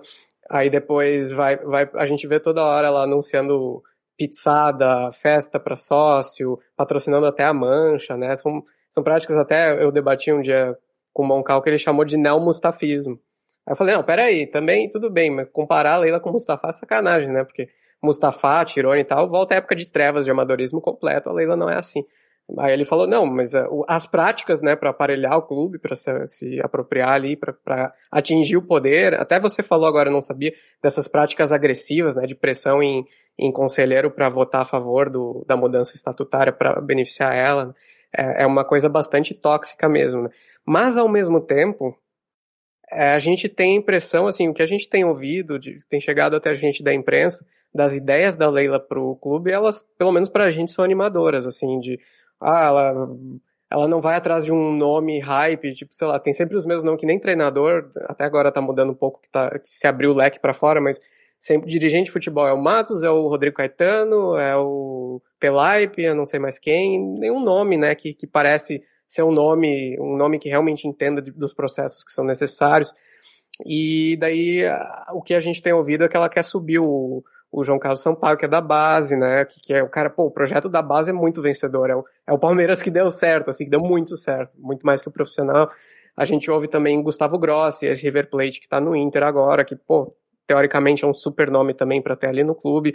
Ah, escuta que ela quer manter o Abel. Se escutou isso na, na pior fase do Abel, que, que tava aí, é, com um desempenho horrível em 15 jogos, né, de resultados, e se escutou que ela queria manter ele, que não, não pensava em, em trocar ele e tal, que ela entende que ele é bom treinador, e ela é uma, também, queira, quer queira ou quer não, ela é uma empresária de sucesso há muitos anos, está na presidência da Crefisa desde 2008, e ah, até o setor popular, até o setor popular que, que vocês sempre tiveram na pauta também, a gente acha uma ótima ideia, até porque a cobrança dos ingressos é outro, o preço dos ingressos é outra coisa que parece não fazer sentido no Palmeiras, né? Então, nunca enche, né? É caro, não, não enche, então nem, parece que nem de oferta e demanda eles entendem direito. Então, o que eu queria te perguntar, que tu disse assim, mesmo com essas práticas que não são muito legais, não, não são muito éticas que a gente vê, não são nem muito democráticas, né, que a, que a gente vê de aparelhamento do clube, é, quais são os riscos que você vê nisso? E, ao mesmo tempo, ouvindo essas coisas boas, que gente- não sei se você acha que são boas também, a gente acha pelo menos, dá para dizer que, que dá para ter uma esperança de que, por outro lado, a gestão dela seja muito boa para o torcedor palmeirense? Olha, eu acho que a gente parte primeiro de um, de um nível tão baixo que é a cartolagem brasileira, que qualquer pessoa que junte Lé com CRE, faça uma conta ali sem calculadora, já vai se destacar. E eu acho que nesse contexto, obviamente, a Leila tem um, um histórico, né, até por presidir uma empresa financeira tal, já diferente da maioria dos, dos cartolas que a gente tem. Então, se a gente pegar o nosso próprio exemplo dentro de casa, os presidentes que a gente teve nos últimos anos, a gente teve desde coisas, é, cara, um surrealismo lá que foi 2011, 2012. Era um negócio. A gente estava lá dentro, via as coisas acontecendo, beirava o ridículo. Então, é, obviamente que a chegada dela, essa experiência dela, pode agregar coisas positivas à instituição. É, eu acho que sim, acho que ela tem ideias, né? E, e eu acho que essas ideias até surgem de debates com muitos torcedores mesmo, que, que ajudam ali, que participam e tal. Mas a gente tem que partir, talvez, por uma outra ótica, que é a seguinte: o futebol vai passar por uma nova transformação financeira nos próximos anos. Isso é um fato concreto e posto, vai acontecer. Além do mandante, vai mudar e vai mudar toda a configuração financeira dos clubes. Os clubes empresa também, né? É, a forma como, a gente, como os clubes vão fazer isso, e os clubes que vão fazer ou não vão fazer, mas como eles vão se colocar no debate e tal. Eu acho que do ponto de vista profissional, a candidatura da Leila apresenta uma, uma questão, um vício de origem, que é, ao mesmo tempo que ela vai sentar na cadeira, ela é credora, patrocinadora e patrocinadora da torcida e faz esse, digamos, esse abuso de poder econômico dentro do clube ali, na, né, na, na pizzaria, no, na pista de patinação de, no gelo e outras coisas que acontecem no clube social. É um vício de origem que é incorrigível. Quer dizer, o Palmeiras não, conseguir, não conseguirá, por exemplo, ter uma gestão alinhada aos principais é, é, os principais critérios de governança, compliance e tal, com a lei sentada na cadeira, porque de origem ele está errado, né? Então eu acho que a torcida também às vezes se ilude um pouco na questão assim, pô, é, é, vai fazer um time campeão, ela vai colocar dinheiro, ela vai fazer como os, os três R's lá no Atlético Mineiro, vai botar não sei quantos milhões e tal. E acho que é uma questão muito mais ilusória. A gente depende de uma boa gestão. Avaliando a chapa que ela montou para concorrer, né, os nomes da chapa. Então a gente tem o Paulo Bose, que já era o primeiro vice do Maurício Gagliotti nesses anos, que digamos que é um operador político ali, a pessoa que conhece o clube, conhece o dia a dia tal. Os outros três nomes são nomes vinculados ao clube social. Não tem experiência em futebol, não tem experiência em gestão de futebol, em gestão profissional. Então, assim, a disputa da Leila, ela foi muito inteligente, inclusive, do ponto de vista político. Quem está decidindo a eleição é o associado que joga tênis de mesa, que vai na sauna e que frequenta a academia. Não é o cara que está se esgoelando e tentando e parcelando, pegando dinheiro emprestado para ir para Montevideo assistir a final da Libertadores. Não necessariamente esse sujeito. Então, assim, dentro do clube ela dominou a coisa de uma forma ali, até uma, uma, uma, forma abusiva, que a gente também já denunciou e já apontou várias e várias vezes, o uso reiterado da máquina para se eleger, quer dizer, é, e aí é o que a gente vê na superfície, fora o que a gente não vê abaixo da superfície. Então esse é um ponto muito perigoso. Eu acho que ela pode sim colocar alguns pontos desse em prática. Então, pô, tiver um setor popular, legal. Se trouxer um dirigente que se adequa e que dá certo, beleza. Agora, vamos, vamos fazer um, um exercício também sincero com a gente. A gente não pode depender de um dirigente, seja ele o João Paulo Sampaio, que eu até conheço pessoalmente, é um cara muito legal, muito bacana, e acho que deve ser capacitado para o cargo, se ele for escolhido, ou o Grossi, ou, ou como eu já ouvi também o, o, o, cara do Red Bull, agora me fugiu o nome, que eu, que eu inclusive acho que nem. Thiago Escuro. Oi? É, o Thiago Escuro, que eu acho que também ele jamais, acho que não aceitaria, enfim. A gente não pode depender de uma pessoa que vai chegar, vai sentar na cadeira e vai colocar e vai organizar a estrutura organizacional do Palmeiras. Porque a gente fez isso com o Matos, sentou na cadeira e era o presidente, digamos, em exercício ali, e fez a sua forma. Quer dizer, com seus erros e acertos, acho que teve muitos acertos também, mas teve erros que putz, perduraram por alguns anos aí, especialmente na questão financeira. A gente não pode depender dessa pessoa. Então a gente volta para ela. Qual é a ideia que ela tem de projeto para o Palmeiras? Esse debate, que são esses artigos que a gente que eu elenquei agora há pouco, o que, que ela pensa sobre isso? O que, que as pessoas no seu entorno pensam sobre isso? Então, por exemplo, como é que fica a situação do Abel, por exemplo? E eu vejo que ela gosta do Abel, beleza. E o Abel, ao mesmo tempo, ele sofre, digamos, um, uma cobrança exagerada por alguns, por parte de alguns integrantes da Mancha Verde. E ela patrocina a Mancha Verde. Quer dizer, como é que isso vai se dar na hora que tudo estiver junto e misturado daqui três, quatro meses no mesmo hotel em Porto Alegre para um jogo contra o Grêmio e as pessoas estiverem juntas ali naquele ambiente, entendeu? Eu, eu, entendo, eu vejo que tem alguns pontos de conflito que a gente não está, digamos, mensurando hoje e não está avaliando. Se a gente for olhar friamente assim, putz, ela vai contratar um profissional bom, ela vai melhorar as nossas é, a nossa performance financeira e esportiva, ela vai fechar bons acordos, tal, tal, tal. Isso é uma coisa. Mas a gente também olhar em perspectiva, né, em futurologia, digamos, os potenciais conflitos que a gestão dela pode apresentar, eu fico preocupado. E eu acho que tem muito conflito para se desenrolar daqui para frente. Porque é um processo, porque ao mesmo tempo em que ela não participou e não tem esse, digamos, ela não fez essa escolinha do conselheiro, até que você citou, né, ela não foi criada ali no clube social tal, ao mesmo tempo que ela não fez isso, a chegada dela se deu por uma outra forma, que foi uma entrada financeira. Então era o jatinho, vamos viajar, era. É, enfim. Aí algumas coisas, algumas questões ali internas que eu não posso nem comentar do dia a dia com os conselheiros. Parece que é uma, é uma relação e ela criou um grupo que não. Que não, não, é um, não é um grupo com um projeto. Não é que o, o Paulo Nobre, aqui eu tenho muitas críticas, inclusive, e, e beleza, é passado. Ele tinha um grupo com ele ali que vinha construindo um projeto ao longo de alguns anos. E quando ele chegou ao poder, que é uma construção, né? Ele concorreu, ele perdeu, aí ele foi concorrer de novo, o grupo foi se fortalecendo. Quando ele chegou na cadeira, eles tinham uma ideia do que fazer, porque eles estavam convivendo naquele ambiente há alguns anos, eles tinham mais ou menos uma ideia do que era problemático, o que não era, e sabiam contornar um pouco essa questão política.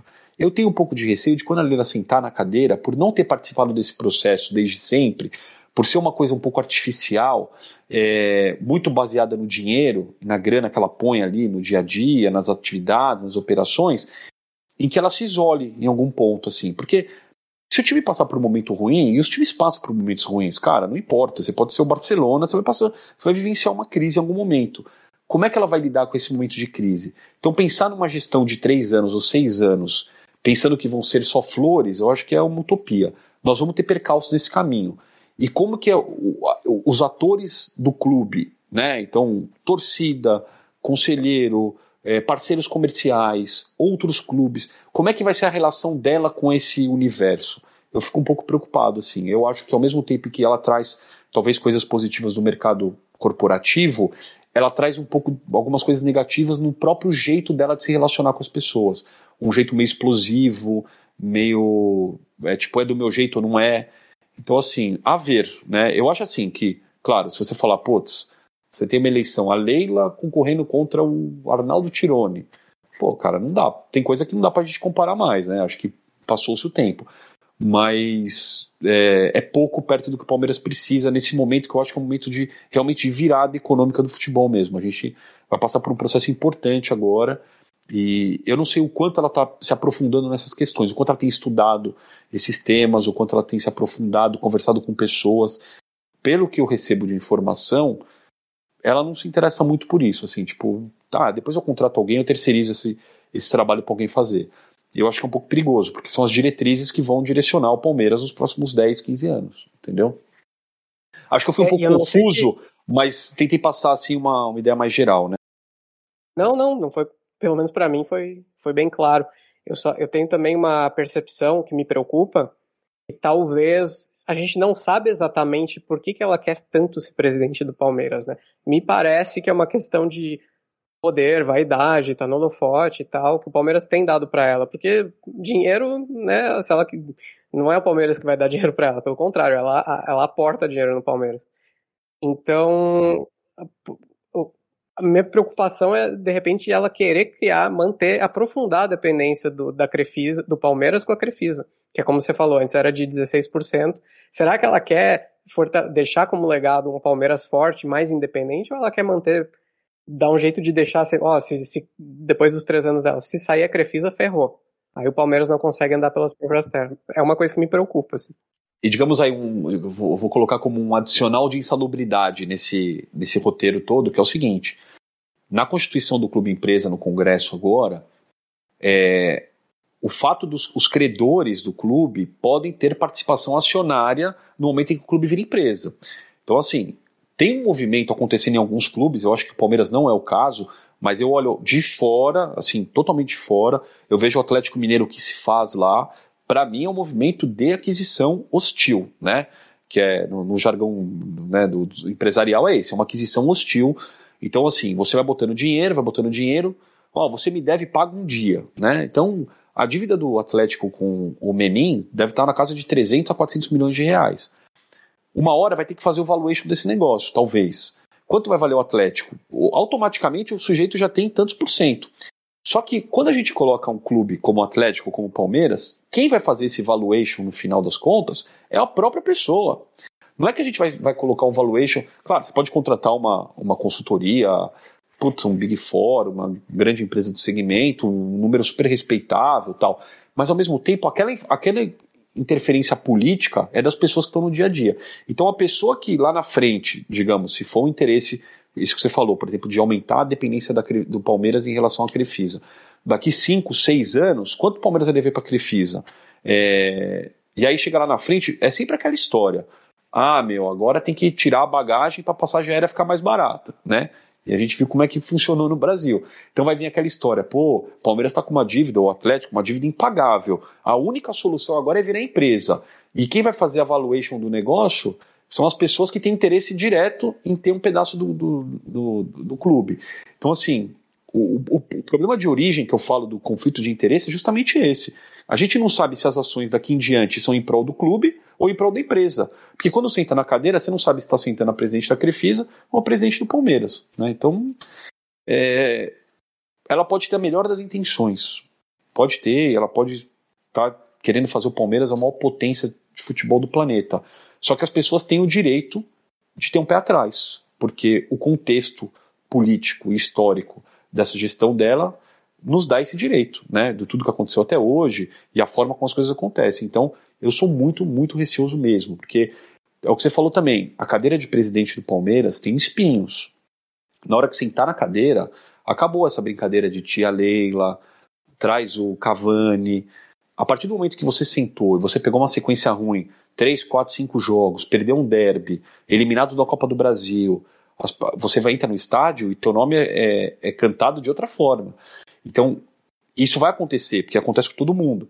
Então, esse momento, o que, que ela vai fazer nesse momento? Ela vai olhar o Palmeiras e falar: não, eu tenho que deixar um projeto para 15 anos? Ou ela vai chegar e endividar o clube para montar a seleção do século para a gente ter um resultado esportivo momentâneo de um, dois anos e depois sair da cadeira e deixar a bucha para o próximo resolver, entendeu?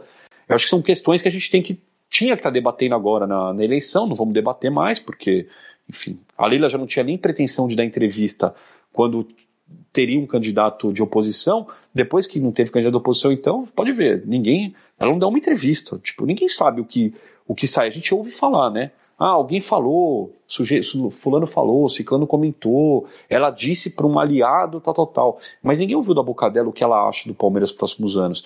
Eu acho importante que a gente pudesse escutar. Né, eu, eu acho que é, não sei se vocês tentaram marcar um papo com ela, talvez eu conheço vários. O Ocupa, por exemplo, é, mandou um convite para o Mário Janine, para o Savério, para a Leila, para que assim que a coisa fosse definida, desse entrevista. É, o Mário Janine e o Savério responderam que sim, tudo bem, quando rolasse, e, o, e a Leila nem respondeu. Não, na, na, verdade não foi a Leila, foi o assessor dela. Então assim, a gente não sabe o que, o que tem ali na, na mente, ali, o que estão pensando. Eu acho isso mais preocupante do que digamos, eu não tenho muita curiosidade com esse futuro que está vindo, não. Em cima disso, ô Felipe, legal. Primeiro, só para responder, não, a gente nunca tentou um papo com a Leila, não. A gente não tem. Tentou, um pô. Maurício mas... tentou. Tentamos, ah, Robertão, e aí? Tentamos, Robertão. Tentamos, tá louco, pô. Ah, mas eu acho que foi muito, mas ao meu ver foi muito longínquo e já parecia que não ia dar certo desde o começo. Então, pra mim é meio que uma tentativa meio infundada. Mas. É, a gente tentou, só cortando, Robertão, a gente tentou com, com os, um dos assessores delas e dela e ela, os assessores, os assessores nos responderam que no momento ela não ia dar entrevista até assumir o clube devido aos projetos do clube. Foi essa resposta que nós tivemos. É, teve isso aí. E em cima disso, ô Felipe, é, já aproveitando o gancho de, de, desse assunto, é, o, qual a visão de vocês? É, vocês pensam em Ocupa? Se o Palmeiras deveria ou não se transformar em clube empresa? A lei andou falando por aí numa, numa dessas esses palanques que ela sobe para falar para os pessoal, para os sócios, falando que não ia transformar o Palmeiras em clube empresa. E já emendando outra pergunta que pode ter uma relação é a questão de separar o clube social do futebol. O que vocês pensam sobre isso? É, eu acho que no Ocupa, especialmente, tem muita resistência em relação ao clube empresa e, e acho que num âmbito geral, assim, acho que as pessoas não são favoráveis no momento. Eu, particularmente, também acho que não tem necessidade, né, no caso do Palmeiras hoje. É, acho que o clube empresa traz algum, alguns benefícios, né? Essa questão de você ter uma transparência maior nas contas, ter uma gestão até certa forma mais profissional, mas ao mesmo tempo acho que traz uma série de outros é, prejuízos que não, na balança não compensam. O que eu digo de clube empresa hoje é o seguinte: pode se tornar clube empresa, alguns clubes vão se tornar empresa, o debate está colocado.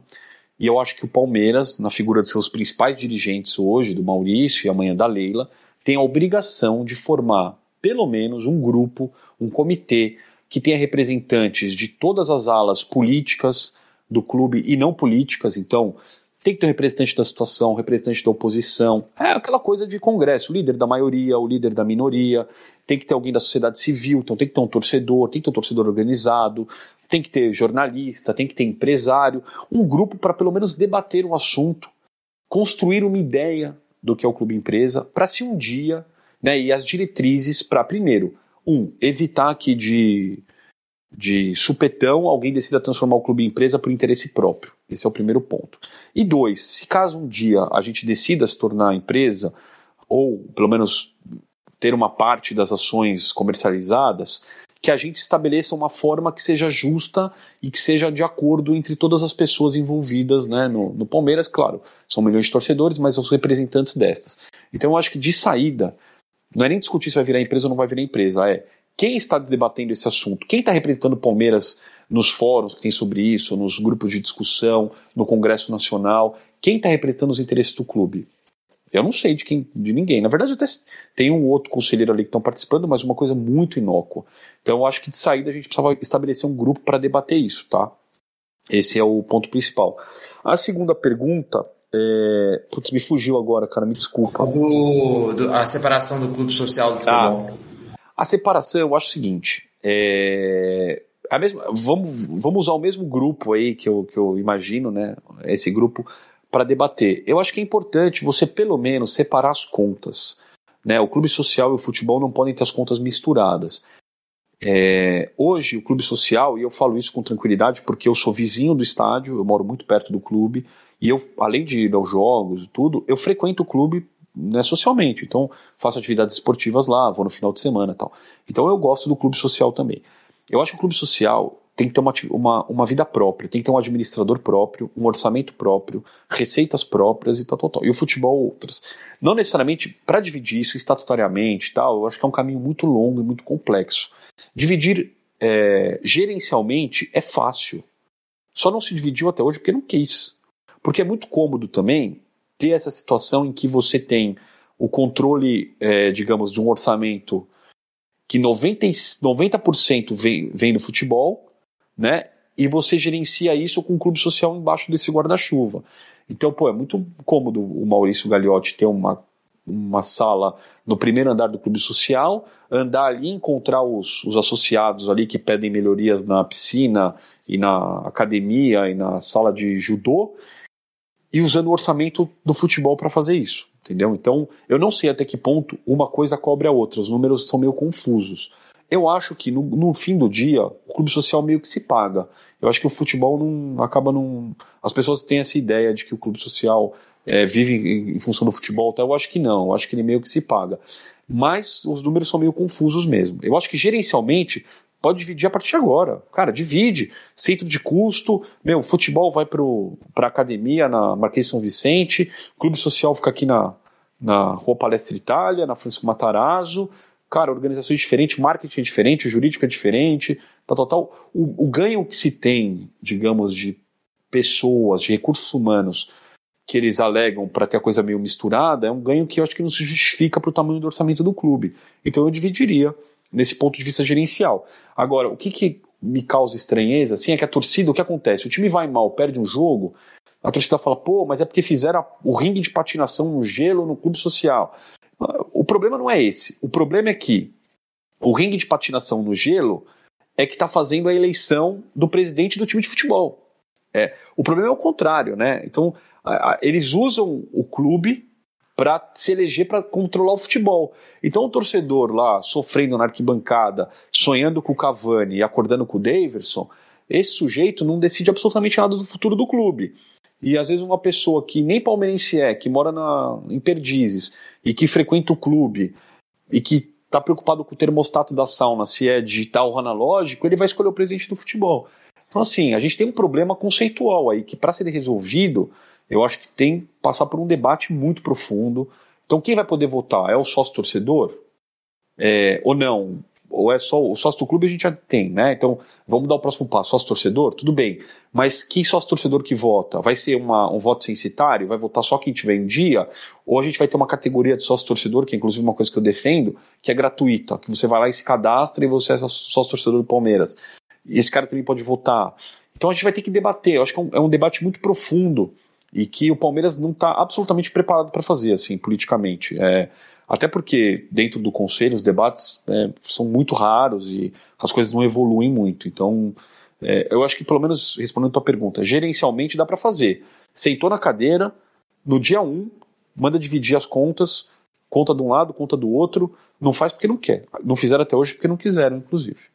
É, é, é, esse é um dos problemas que eu enxergo também. Posso estar errado, espero que sim, mas eu não vejo a Leila com vontade política de fazer. O Paulo Nobre tinha, né? Pelo menos até onde a gente sabe, a gente sempre leu que Paulo Nobre queria emplacar o voto do sócio torcedor, queria colocar no estatuto que tem que ter diretor de futebol remunerado, né? Para evitar que o, que o Palmeiras voltasse àquela era das trevas, de amadorismo total, né, que tinha antes do Paulo Nobre.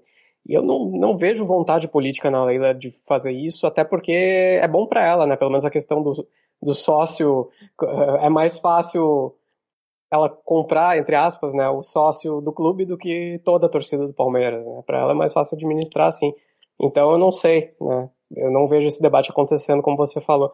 Dentro disso, como você enxerga o futuro político da, do Palmeiras, a, porque essa questão de clube-empresa também, eu acho, claro que tudo tem seus ônus e bônus, mas eu, eu vejo com bons olhos, pelo menos, a ideia, porque, cara, o que, é a política do Palmeiras, né? A gente vê, é isso tudo que a gente está falando, é, é, aparelhamento, é politicagem, é, então o torcedor, ele não é, né, o torcedor não é contemplado nisso, e, pelo menos clube-empresa me passa mais uma ideia de profissionalismo, de que quem, quem vai colocar o dinheiro ali vai enfim, vai, vai, vai ter interesse em fazer a coisa andar, porque o seu dinheiro está ali, não é uma pessoa que vai querer tirar dinheiro do clube, ela vai colocar também. Enfim, como é que você enxerga, assim, então, o futuro, né, porque eu, eu tenho medo, eu imagino que toda a torcida do Palmeiras também, que em algum momento elege um professor, um professor, elege um presidente, sei lá, da aula do Mustafa e o cara, não, não tem que ter diretor remunerado, volta para ela, para era paleolítica do Palmeiras, aquela visão pequena de, de clube de colônia, assim, então, né? Com clube empresa isso dificilmente aconteceria. Como é que você enxerga, então, o futuro político do Palmeiras com a Leila e depois dela, a mais, assim, curto longo prazo? E, e também, não só do Palmeiras, mas do Ocupa Palestra. Vocês têm planos, metas, objetivos bem definidos para o futuro? Onde, onde vocês estão contemplando chegar, assim, nos próximos anos? Eu acho assim, o Ocupa, hoje, representado por três conselheiros, né? Que no caso sou eu, o Moncal e o Gama. É, o Ocupa, sim, o nosso desejo é ter mais gente participando. Então, é, participando assim do, do, nosso coletivo como um todo, né, dando sugestões, torcedores, sócios ou não do clube, sócios ou não torcedores do Avante, não importa. O importante é ter gente ali disposta a ajudar, a colaborar. A gente pretende aumentar a nossa base de conselheiros, né? Então, aí sim precisa ter um trabalho dentro do clube para ter sócio. Então, a gente, claro, ser sócio do Palmeiras tem um, um pedágio ali financeiro que é importante, que não é todo mundo consegue pagar, mas quem tem condições, a gente sempre fala, ó, que se você tem um pouco mais de condição, se você mora na região, pretende usar o clube e tal, se associe ao Palmeiras, é, junte-se ali, porque é importante ter gente ali com, com nós. Então, eu tenho, a gente tem feito esse trabalho, eu mesmo, nos últimos tempos, esse, esse ano aqui, levei bastante sócio novo Palmeiras. Acho importante a gente ter esse, isso em mente. Precisamos, para mudar a estrutura, não adianta também a gente só ficar do lado de fora gritando. A gente precisa ter gente lá dentro ajudando nessa construção, igual a gente está fazendo aqui. É, o Moncal é muito ativo nas redes sociais, eu não uso rede social, eu não, não gosto muito, mas ele, ele usa, eu sei que ele leva é, as ideias dele para muita gente por conta disso. É, então, pô, a gente poder participar e podcast, em live, debater e falar do Palmeiras para mais gente é importante. Mas a gente precisa formar novas pessoas ali dentro que estejam interessadas em debater isso. Então, esse é um ponto importante que o Ocupa acho que tem feito esse trabalho. Na, na próxima semana, nos próximos dias, o Ocupa vai lançar o site oficialmente. Então, vai ser muito legal, um espaço muito legal de de debate, de opiniões. O site ficou muito bonito. Então, a coisa dos próximos dias aí, o site vai estar no ar. Então, todo mundo, quando vocês estiverem escutando, provavelmente já vai ter rolado isso. Então, acesse ocupapalestra.com.br, que vai ter lá como se juntar a nós, como participar, vai ter os nossos editoriais, como a gente pensa, e, enfim. E eu acho que muita gente vai se identificar com aquilo. É, hoje o Ocupa é, sem dúvida, um dos principais grupos políticos do clube, embora lá dentro do Palmeiras tenha um, seja um tamanho muito pequeno, né? Três conselheiros no universo de 300 é 1%. Mas a gente faz muito barulho, digamos assim, porque a gente é muito, a gente contesta bastante, a gente escreve, a gente é, busca esse, é, é, né, a gente manda carta para o Serafim Del Grande, manda carta para a diretoria, para a presidência.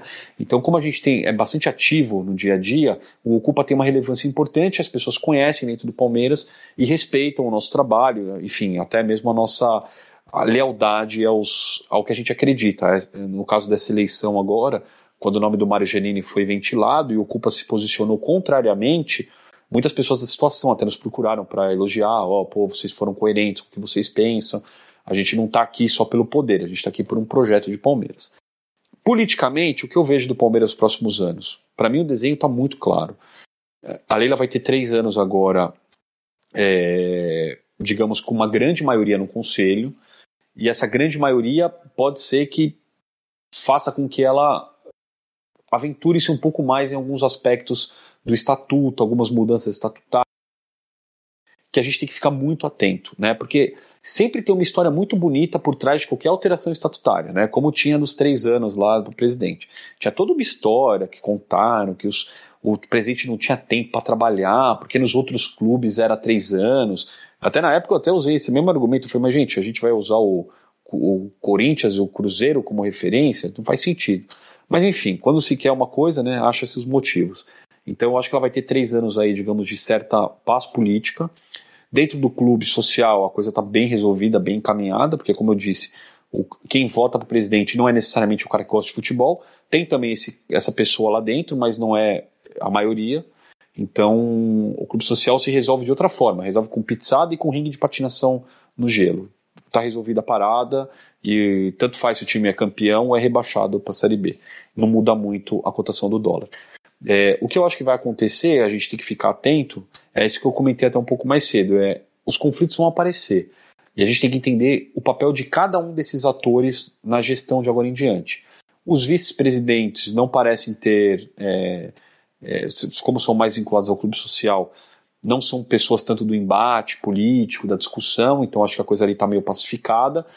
A ver como que vão, como é que vai ser, por exemplo, a entrada da Mancha Verde na gestão da Leila, se ela vai entrar de cabeça ou não, então porque tem essa relação muito próxima deles, né? Já tem alguns conselheiros da Mancha, inclusive, no conselho, ver o quanto eles vão participar, porque a partir do momento que eles sentarem nas cadeiras ou forma, indiretamente ou diretamente, eles também vão ser cobrados pelos seus pares, né, pela própria base da torcida. Então tem o seu ônus e, claro, tem os seus bônus, mas tem o seu ônus também. Porque os, aquilo que a gente já falou, o clube em algum momento vai passar por altos e baixos. É, eu me preocupo um pouco isso, eu tenho muita, muito receio nessa conciliação de forças de agora em diante. Acho também que o Palmeiras sendo campeão da Libertadores dia 27, é o que todos nós esperamos, e o que eu genuinamente acredito que vai acontecer, o Palmeiras vai ser campeão da Libertadores, ela também senta na cadeira com uma grande chance, que é em fevereiro disputar o Mundial, né, e poder ser campeã é, do Mundial. É difícil, mas é, é possível, né? Quer dizer, então ela vai ter essa grande oportunidade, mas ao mesmo tempo, passado esse momento, ela vai ter nas costas um peso de duas Libertadores vencidas, né, um time que vem de um bicampeonato da Libertadores. Então a responsabilidade e o sarrafo aumentam demais. Porque nada além de um terceiro título vai satisfazer a torcida. Então, eu acho que essa pressão inicial que ela vai receber é, vai meio que moldar o futuro político do, do Palmeiras nos próximos Porque a gente sabe, né, meu, Palmeiras é, em 15 dias vai do céu ao inferno, né? A gente, mais do que ninguém, conhece esse roteiro. Então, é, eu, eu, fico um pouco preocupado. A gente pode ir lá, ser campeão mundial, puta, mudou o status do Palmeiras, né, no, no, no, mundo mesmo, quer dizer, campeão depois de 60, 70 anos no título mundial, reconhecido mundialmente, mas ao mesmo tempo pode chegar lá, pode perder a final, pode começar o Paulista meio tropeçando, o técnico pode cair na quinta rodada, e aí o jogador que contrata não rende, e aquela vai virando um espiral negativo, né, de problemas. Enfim, eu acho que o exemplo até a gente tem que também olhar um pouco, a gente é, é, é muito crítico em, e muito sabichão às vezes, né? E falar, ah, o time vai cair porque não paga salário, o time vai cair. É sempre o roteiro meio desenhado. E a gente está vendo esse ano o Grêmio, que, cara, em tese faz tudo certo do ponto de vista administrativo, né? E o Grêmio tem grande chance de cair, quer dizer, um time que não deve salário, tem dinheiro em caixa, que financeiramente, cara, é um dos principais clubes do Brasil e esportivamente está uma desgraça. Então, acho que tem muitos elementos menores aí no meio do caminho e eu me preocupo muito com eles, assim. Eu espero, sinceramente, eu espero muito estar errado, mas eu tenho muita preocupação com o que vai acontecer se o Palmeiras não performar sempre no limite máximo é, de ponta, ganhando título a cada seis meses, assim. E eu acho que é meio improvável no Brasil, pelo nosso contexto do futebol tal, que isso aconteça por muito tempo, né? É, acho que é improvável, inclusive, garantir a permanência do Abel, mesmo sendo bicampeão da Libertadores, porque é, enfim, o, o, futebol aqui, a pressão é um pouco diferente. Então é isso, assim, eu, eu, tenho esses, esses pontos de alerta aí que eu gostaria que as pessoas né, parassem um pouquinho para pensar, também ajudar a gente a desenvolver esse imaginário de como vai ser esse próximo passo aí. É isso. E para encerrar esse papo com o Felipe Giocondo, queria, Felipe, todos os convidados que passam aqui pelo palestrando, a gente é, faz uma óbvio, são todos identificados com o Palmeiras, até com os jornalistas. Eles têm algum trabalho Palmeiras, no caso do Fragoso, que passou aqui que é o setorista do Palmeiras, Léo Miranda na época que estava é, muito ligado na questão do Abel, fazendo análises do Abel, e acaba acompanhando o Palmeiras por conta do futebol brasileiro. A gente pede para fazer a escalação do melhor Palmeiras que você viu jogar, do 1 ao 11, né? Ver dizer assim, goleiro, não precisa ser um esquema tático certinho, definido, o time não precisa funcionar na prática. Mas a gente tem essa brincadeira e queria que você escalasse a gente qualquer coisa, a gente estamos aqui para ajudar caso algum nome fuja, tá? E para e pra cornetar também. Olha, eu, eu vou começar com uma polêmica, assim. O meu, o meu maior ídolo na. Eu sou de 83, né? Então, eu comecei a ver. Meu primeiro jogo no estádio foi em 91. Um Palmeiras São Paulo 0 a 0 é, o São Paulo que seria bicampeão mundial e o Palmeiras que era uma draga de time. Então eu peguei, mas eu peguei, digamos, a era Parmalat na escola, foi uma época bacana tal. E uma, mas o maior ídolo que eu tenho no Palmeiras, que eu tive assim, sempre como identificação, tudo, além do Evair, que foi para mim, marcou muito, foi o Marcos. Então o goleiro Marcos, cara, assim, foi um cara que representou muito, especialmente naquele momento ali que a gente foi rebaixado tal. Mas hoje eu falo para vocês que o Everton, ele assim, tá em vias de se tornar provavelmente um dos maiores goleiros ou o maior goleiro da história do Palmeiras. Então, vou colocar uma polêmica aqui. Eu ainda vou, ainda vou escalar o Marcos, mas o Everton tá sentado ali pronto para entrar é, nessa vaga dele. É, na lateral direita, o pessoal brinca que pega um pouco no pé do Arce, né? O Arce teve seus bons momentos, mas o Cafu, assim, o, o Palmeiras de, de 96 era incrível e o Cafu fazia parte. É, a zaga, Antônio Carlos e Kleber, né, marcou com Roberto Carlos na esquerda, mas eu falaria até que o Júnior teve uma. Então vou colocar o Júnior nesse meu time, porque o Júnior teve uma carreira no Palmeiras maior, talvez, do que o Roberto Carlos, teve uma carreira fora, né? Então o Júnior, os volantes Sampaio e Mazinho, é, os meias, eu diria que o Rivaldo, né, foi bem marcante assim, e bom, aí o pessoal Alex. O Alex, é, o Alex. O Alex acho que é justo, né, pela, pela Libertadores, né, com o rival de Alex. E no ataque eu colocaria Dudu e Evair. Eu acho que, que marca aí essa, esse momento que a gente vive hoje do Dudu, que, que representa muito, assim, eu fui muito crítico a ele no começo, mas acho que ele amadureceu e se tornou um jogador imprescindível nesse time. E é uma pena que ele não estivesse na Libertadores ano passado, eu acho que agora ele vai ter a chance de ganhar. E o Evair, pelo que o Evair representou, cara, porque o meu, o meu primeiro ídolo do Palmeiras, o primeiro jogador que eu gostava, que eu acompanhava, era o Careca Bianchese. E quando o Careca foi trocado pelo Evair, eu era muito pequeno ainda, eu não conseguia entender, porque o Careca era um jogador de seleção. Né? O Palmeiras naquela época tinha pouquíssimos jogadores que eram convocados, e o Careca foi convocado algumas vezes pelo Falcão para a seleção brasileira. E eu tinha aquilo muito na minha mente, assim, o Careca foi para a Itália e veio o Evair no lugar.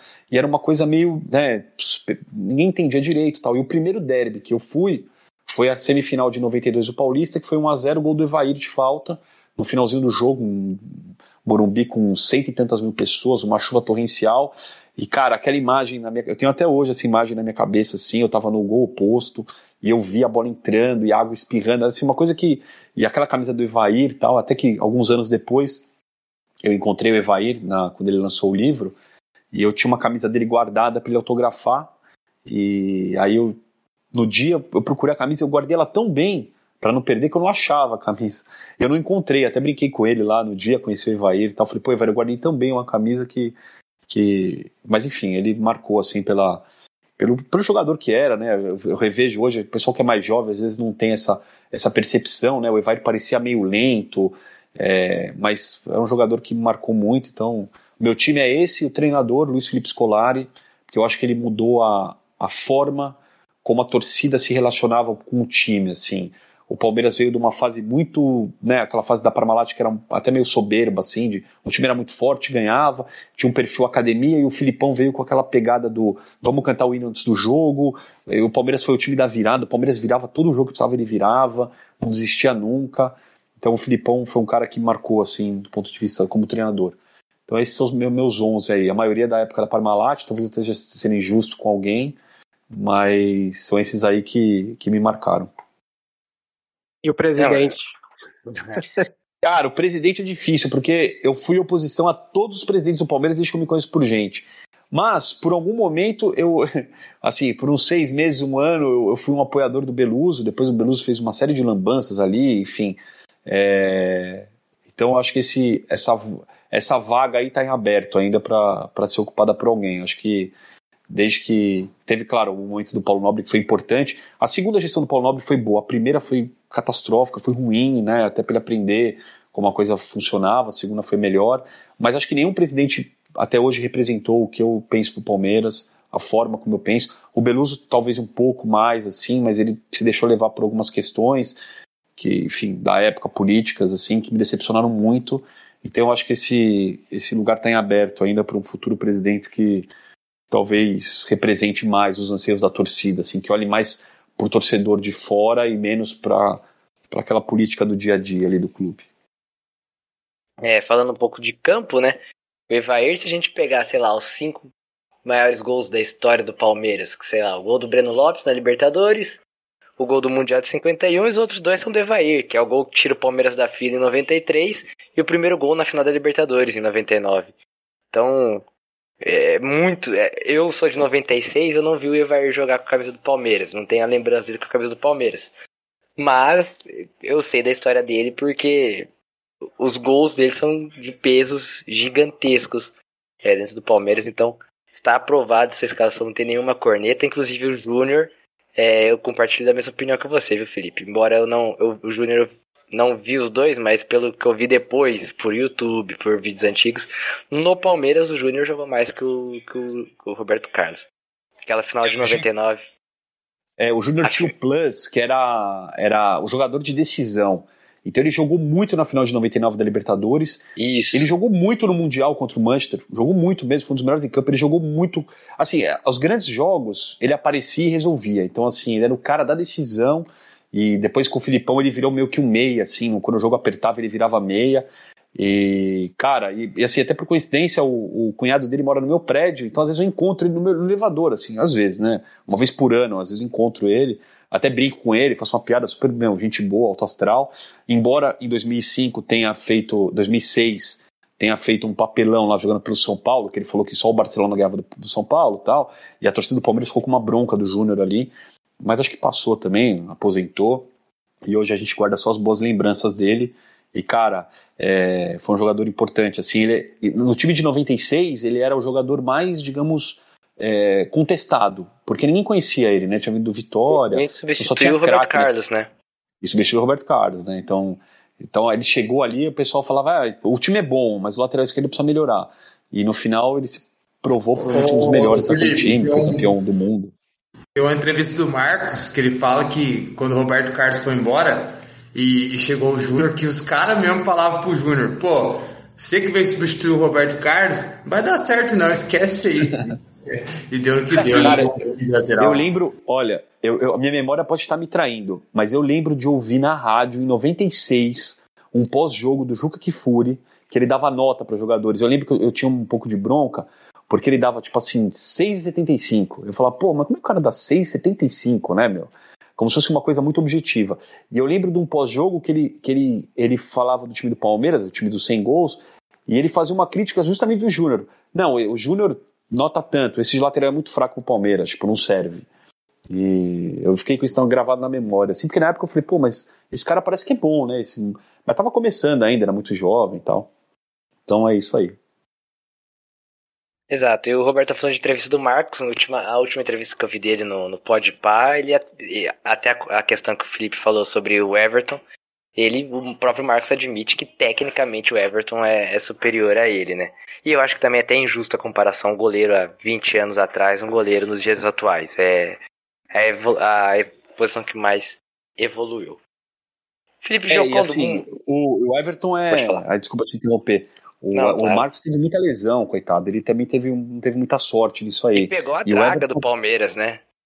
É, só pegou time ruim, cara. Não, o Marcos sofria, cara. O Marcos, aquele jogo contra o Grêmio em 2007, lá que ele vai pro ataque. O Marcos dentro de campo era um torcedor, assim, ele sofria igual a gente sofria, né? Então isso que cria uma identificação. E era um goleiro excepcional também, absolutamente Sim. excepcional. É que o Everton a gente acha que ainda não tá, não conseguiu dimensionar o tamanho que ele tem pro clube. E acho que daqui a uns anos a gente vai conseguir olhar para trás e, e dar o, o valor. Acho que todo mundo respeita muito, mas ele vai ser maior ainda do que a gente pensa. Sim, também vou, vou nessa linha.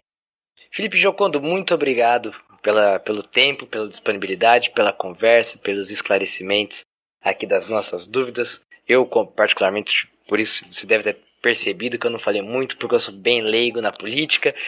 É, você já disse que não tem redes sociais, mas como a gente faz, o palmeirense faz para conhecer um pouco do trabalho do Ocupa Palestra? Tem rede social, tem site, como nós podemos nos inteirar em, a, sobre esse movimento dentro da política do Palmeiras?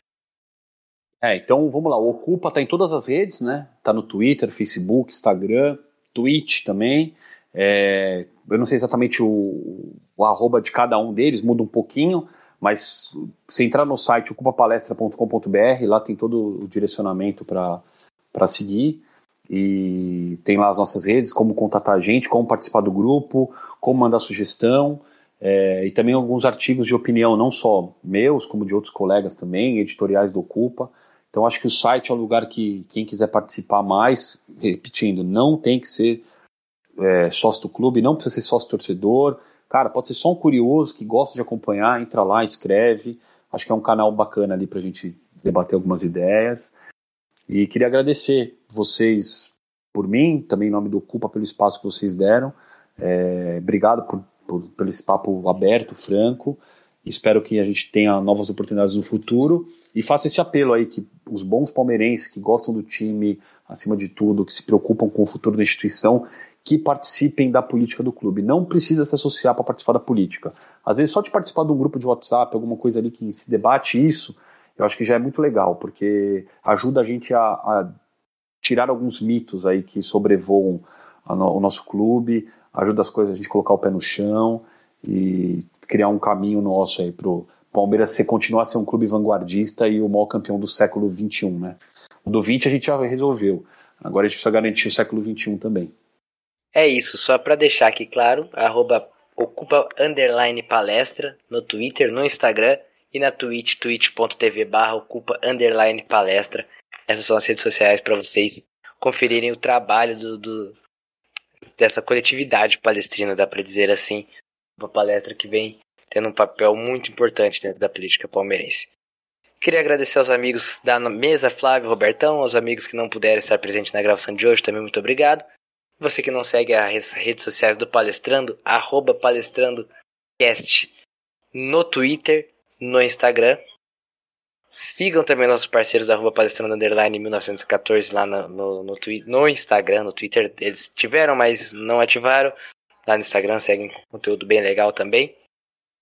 Assine o nosso feed de episódios no seu agregador favorito de podcast. Estamos no Spotify, estamos no Deezer, estamos no Google Podcast. Só assinar para não perder de vista nenhum episódio e ficar atento nas, nossas redes sociais, porque todas as novidades serão contadas por lá. Novamente agradecer ao Felipe Jocondo, mandar um abraço especial para todo o pessoal do, do Ocupa Palestra. principalmente pro Moncal, que nós já teve aqui, interage bastante com a gente nas redes sociais. Então, um grande abraço, até o próximo Palestrando e tchau, tchau!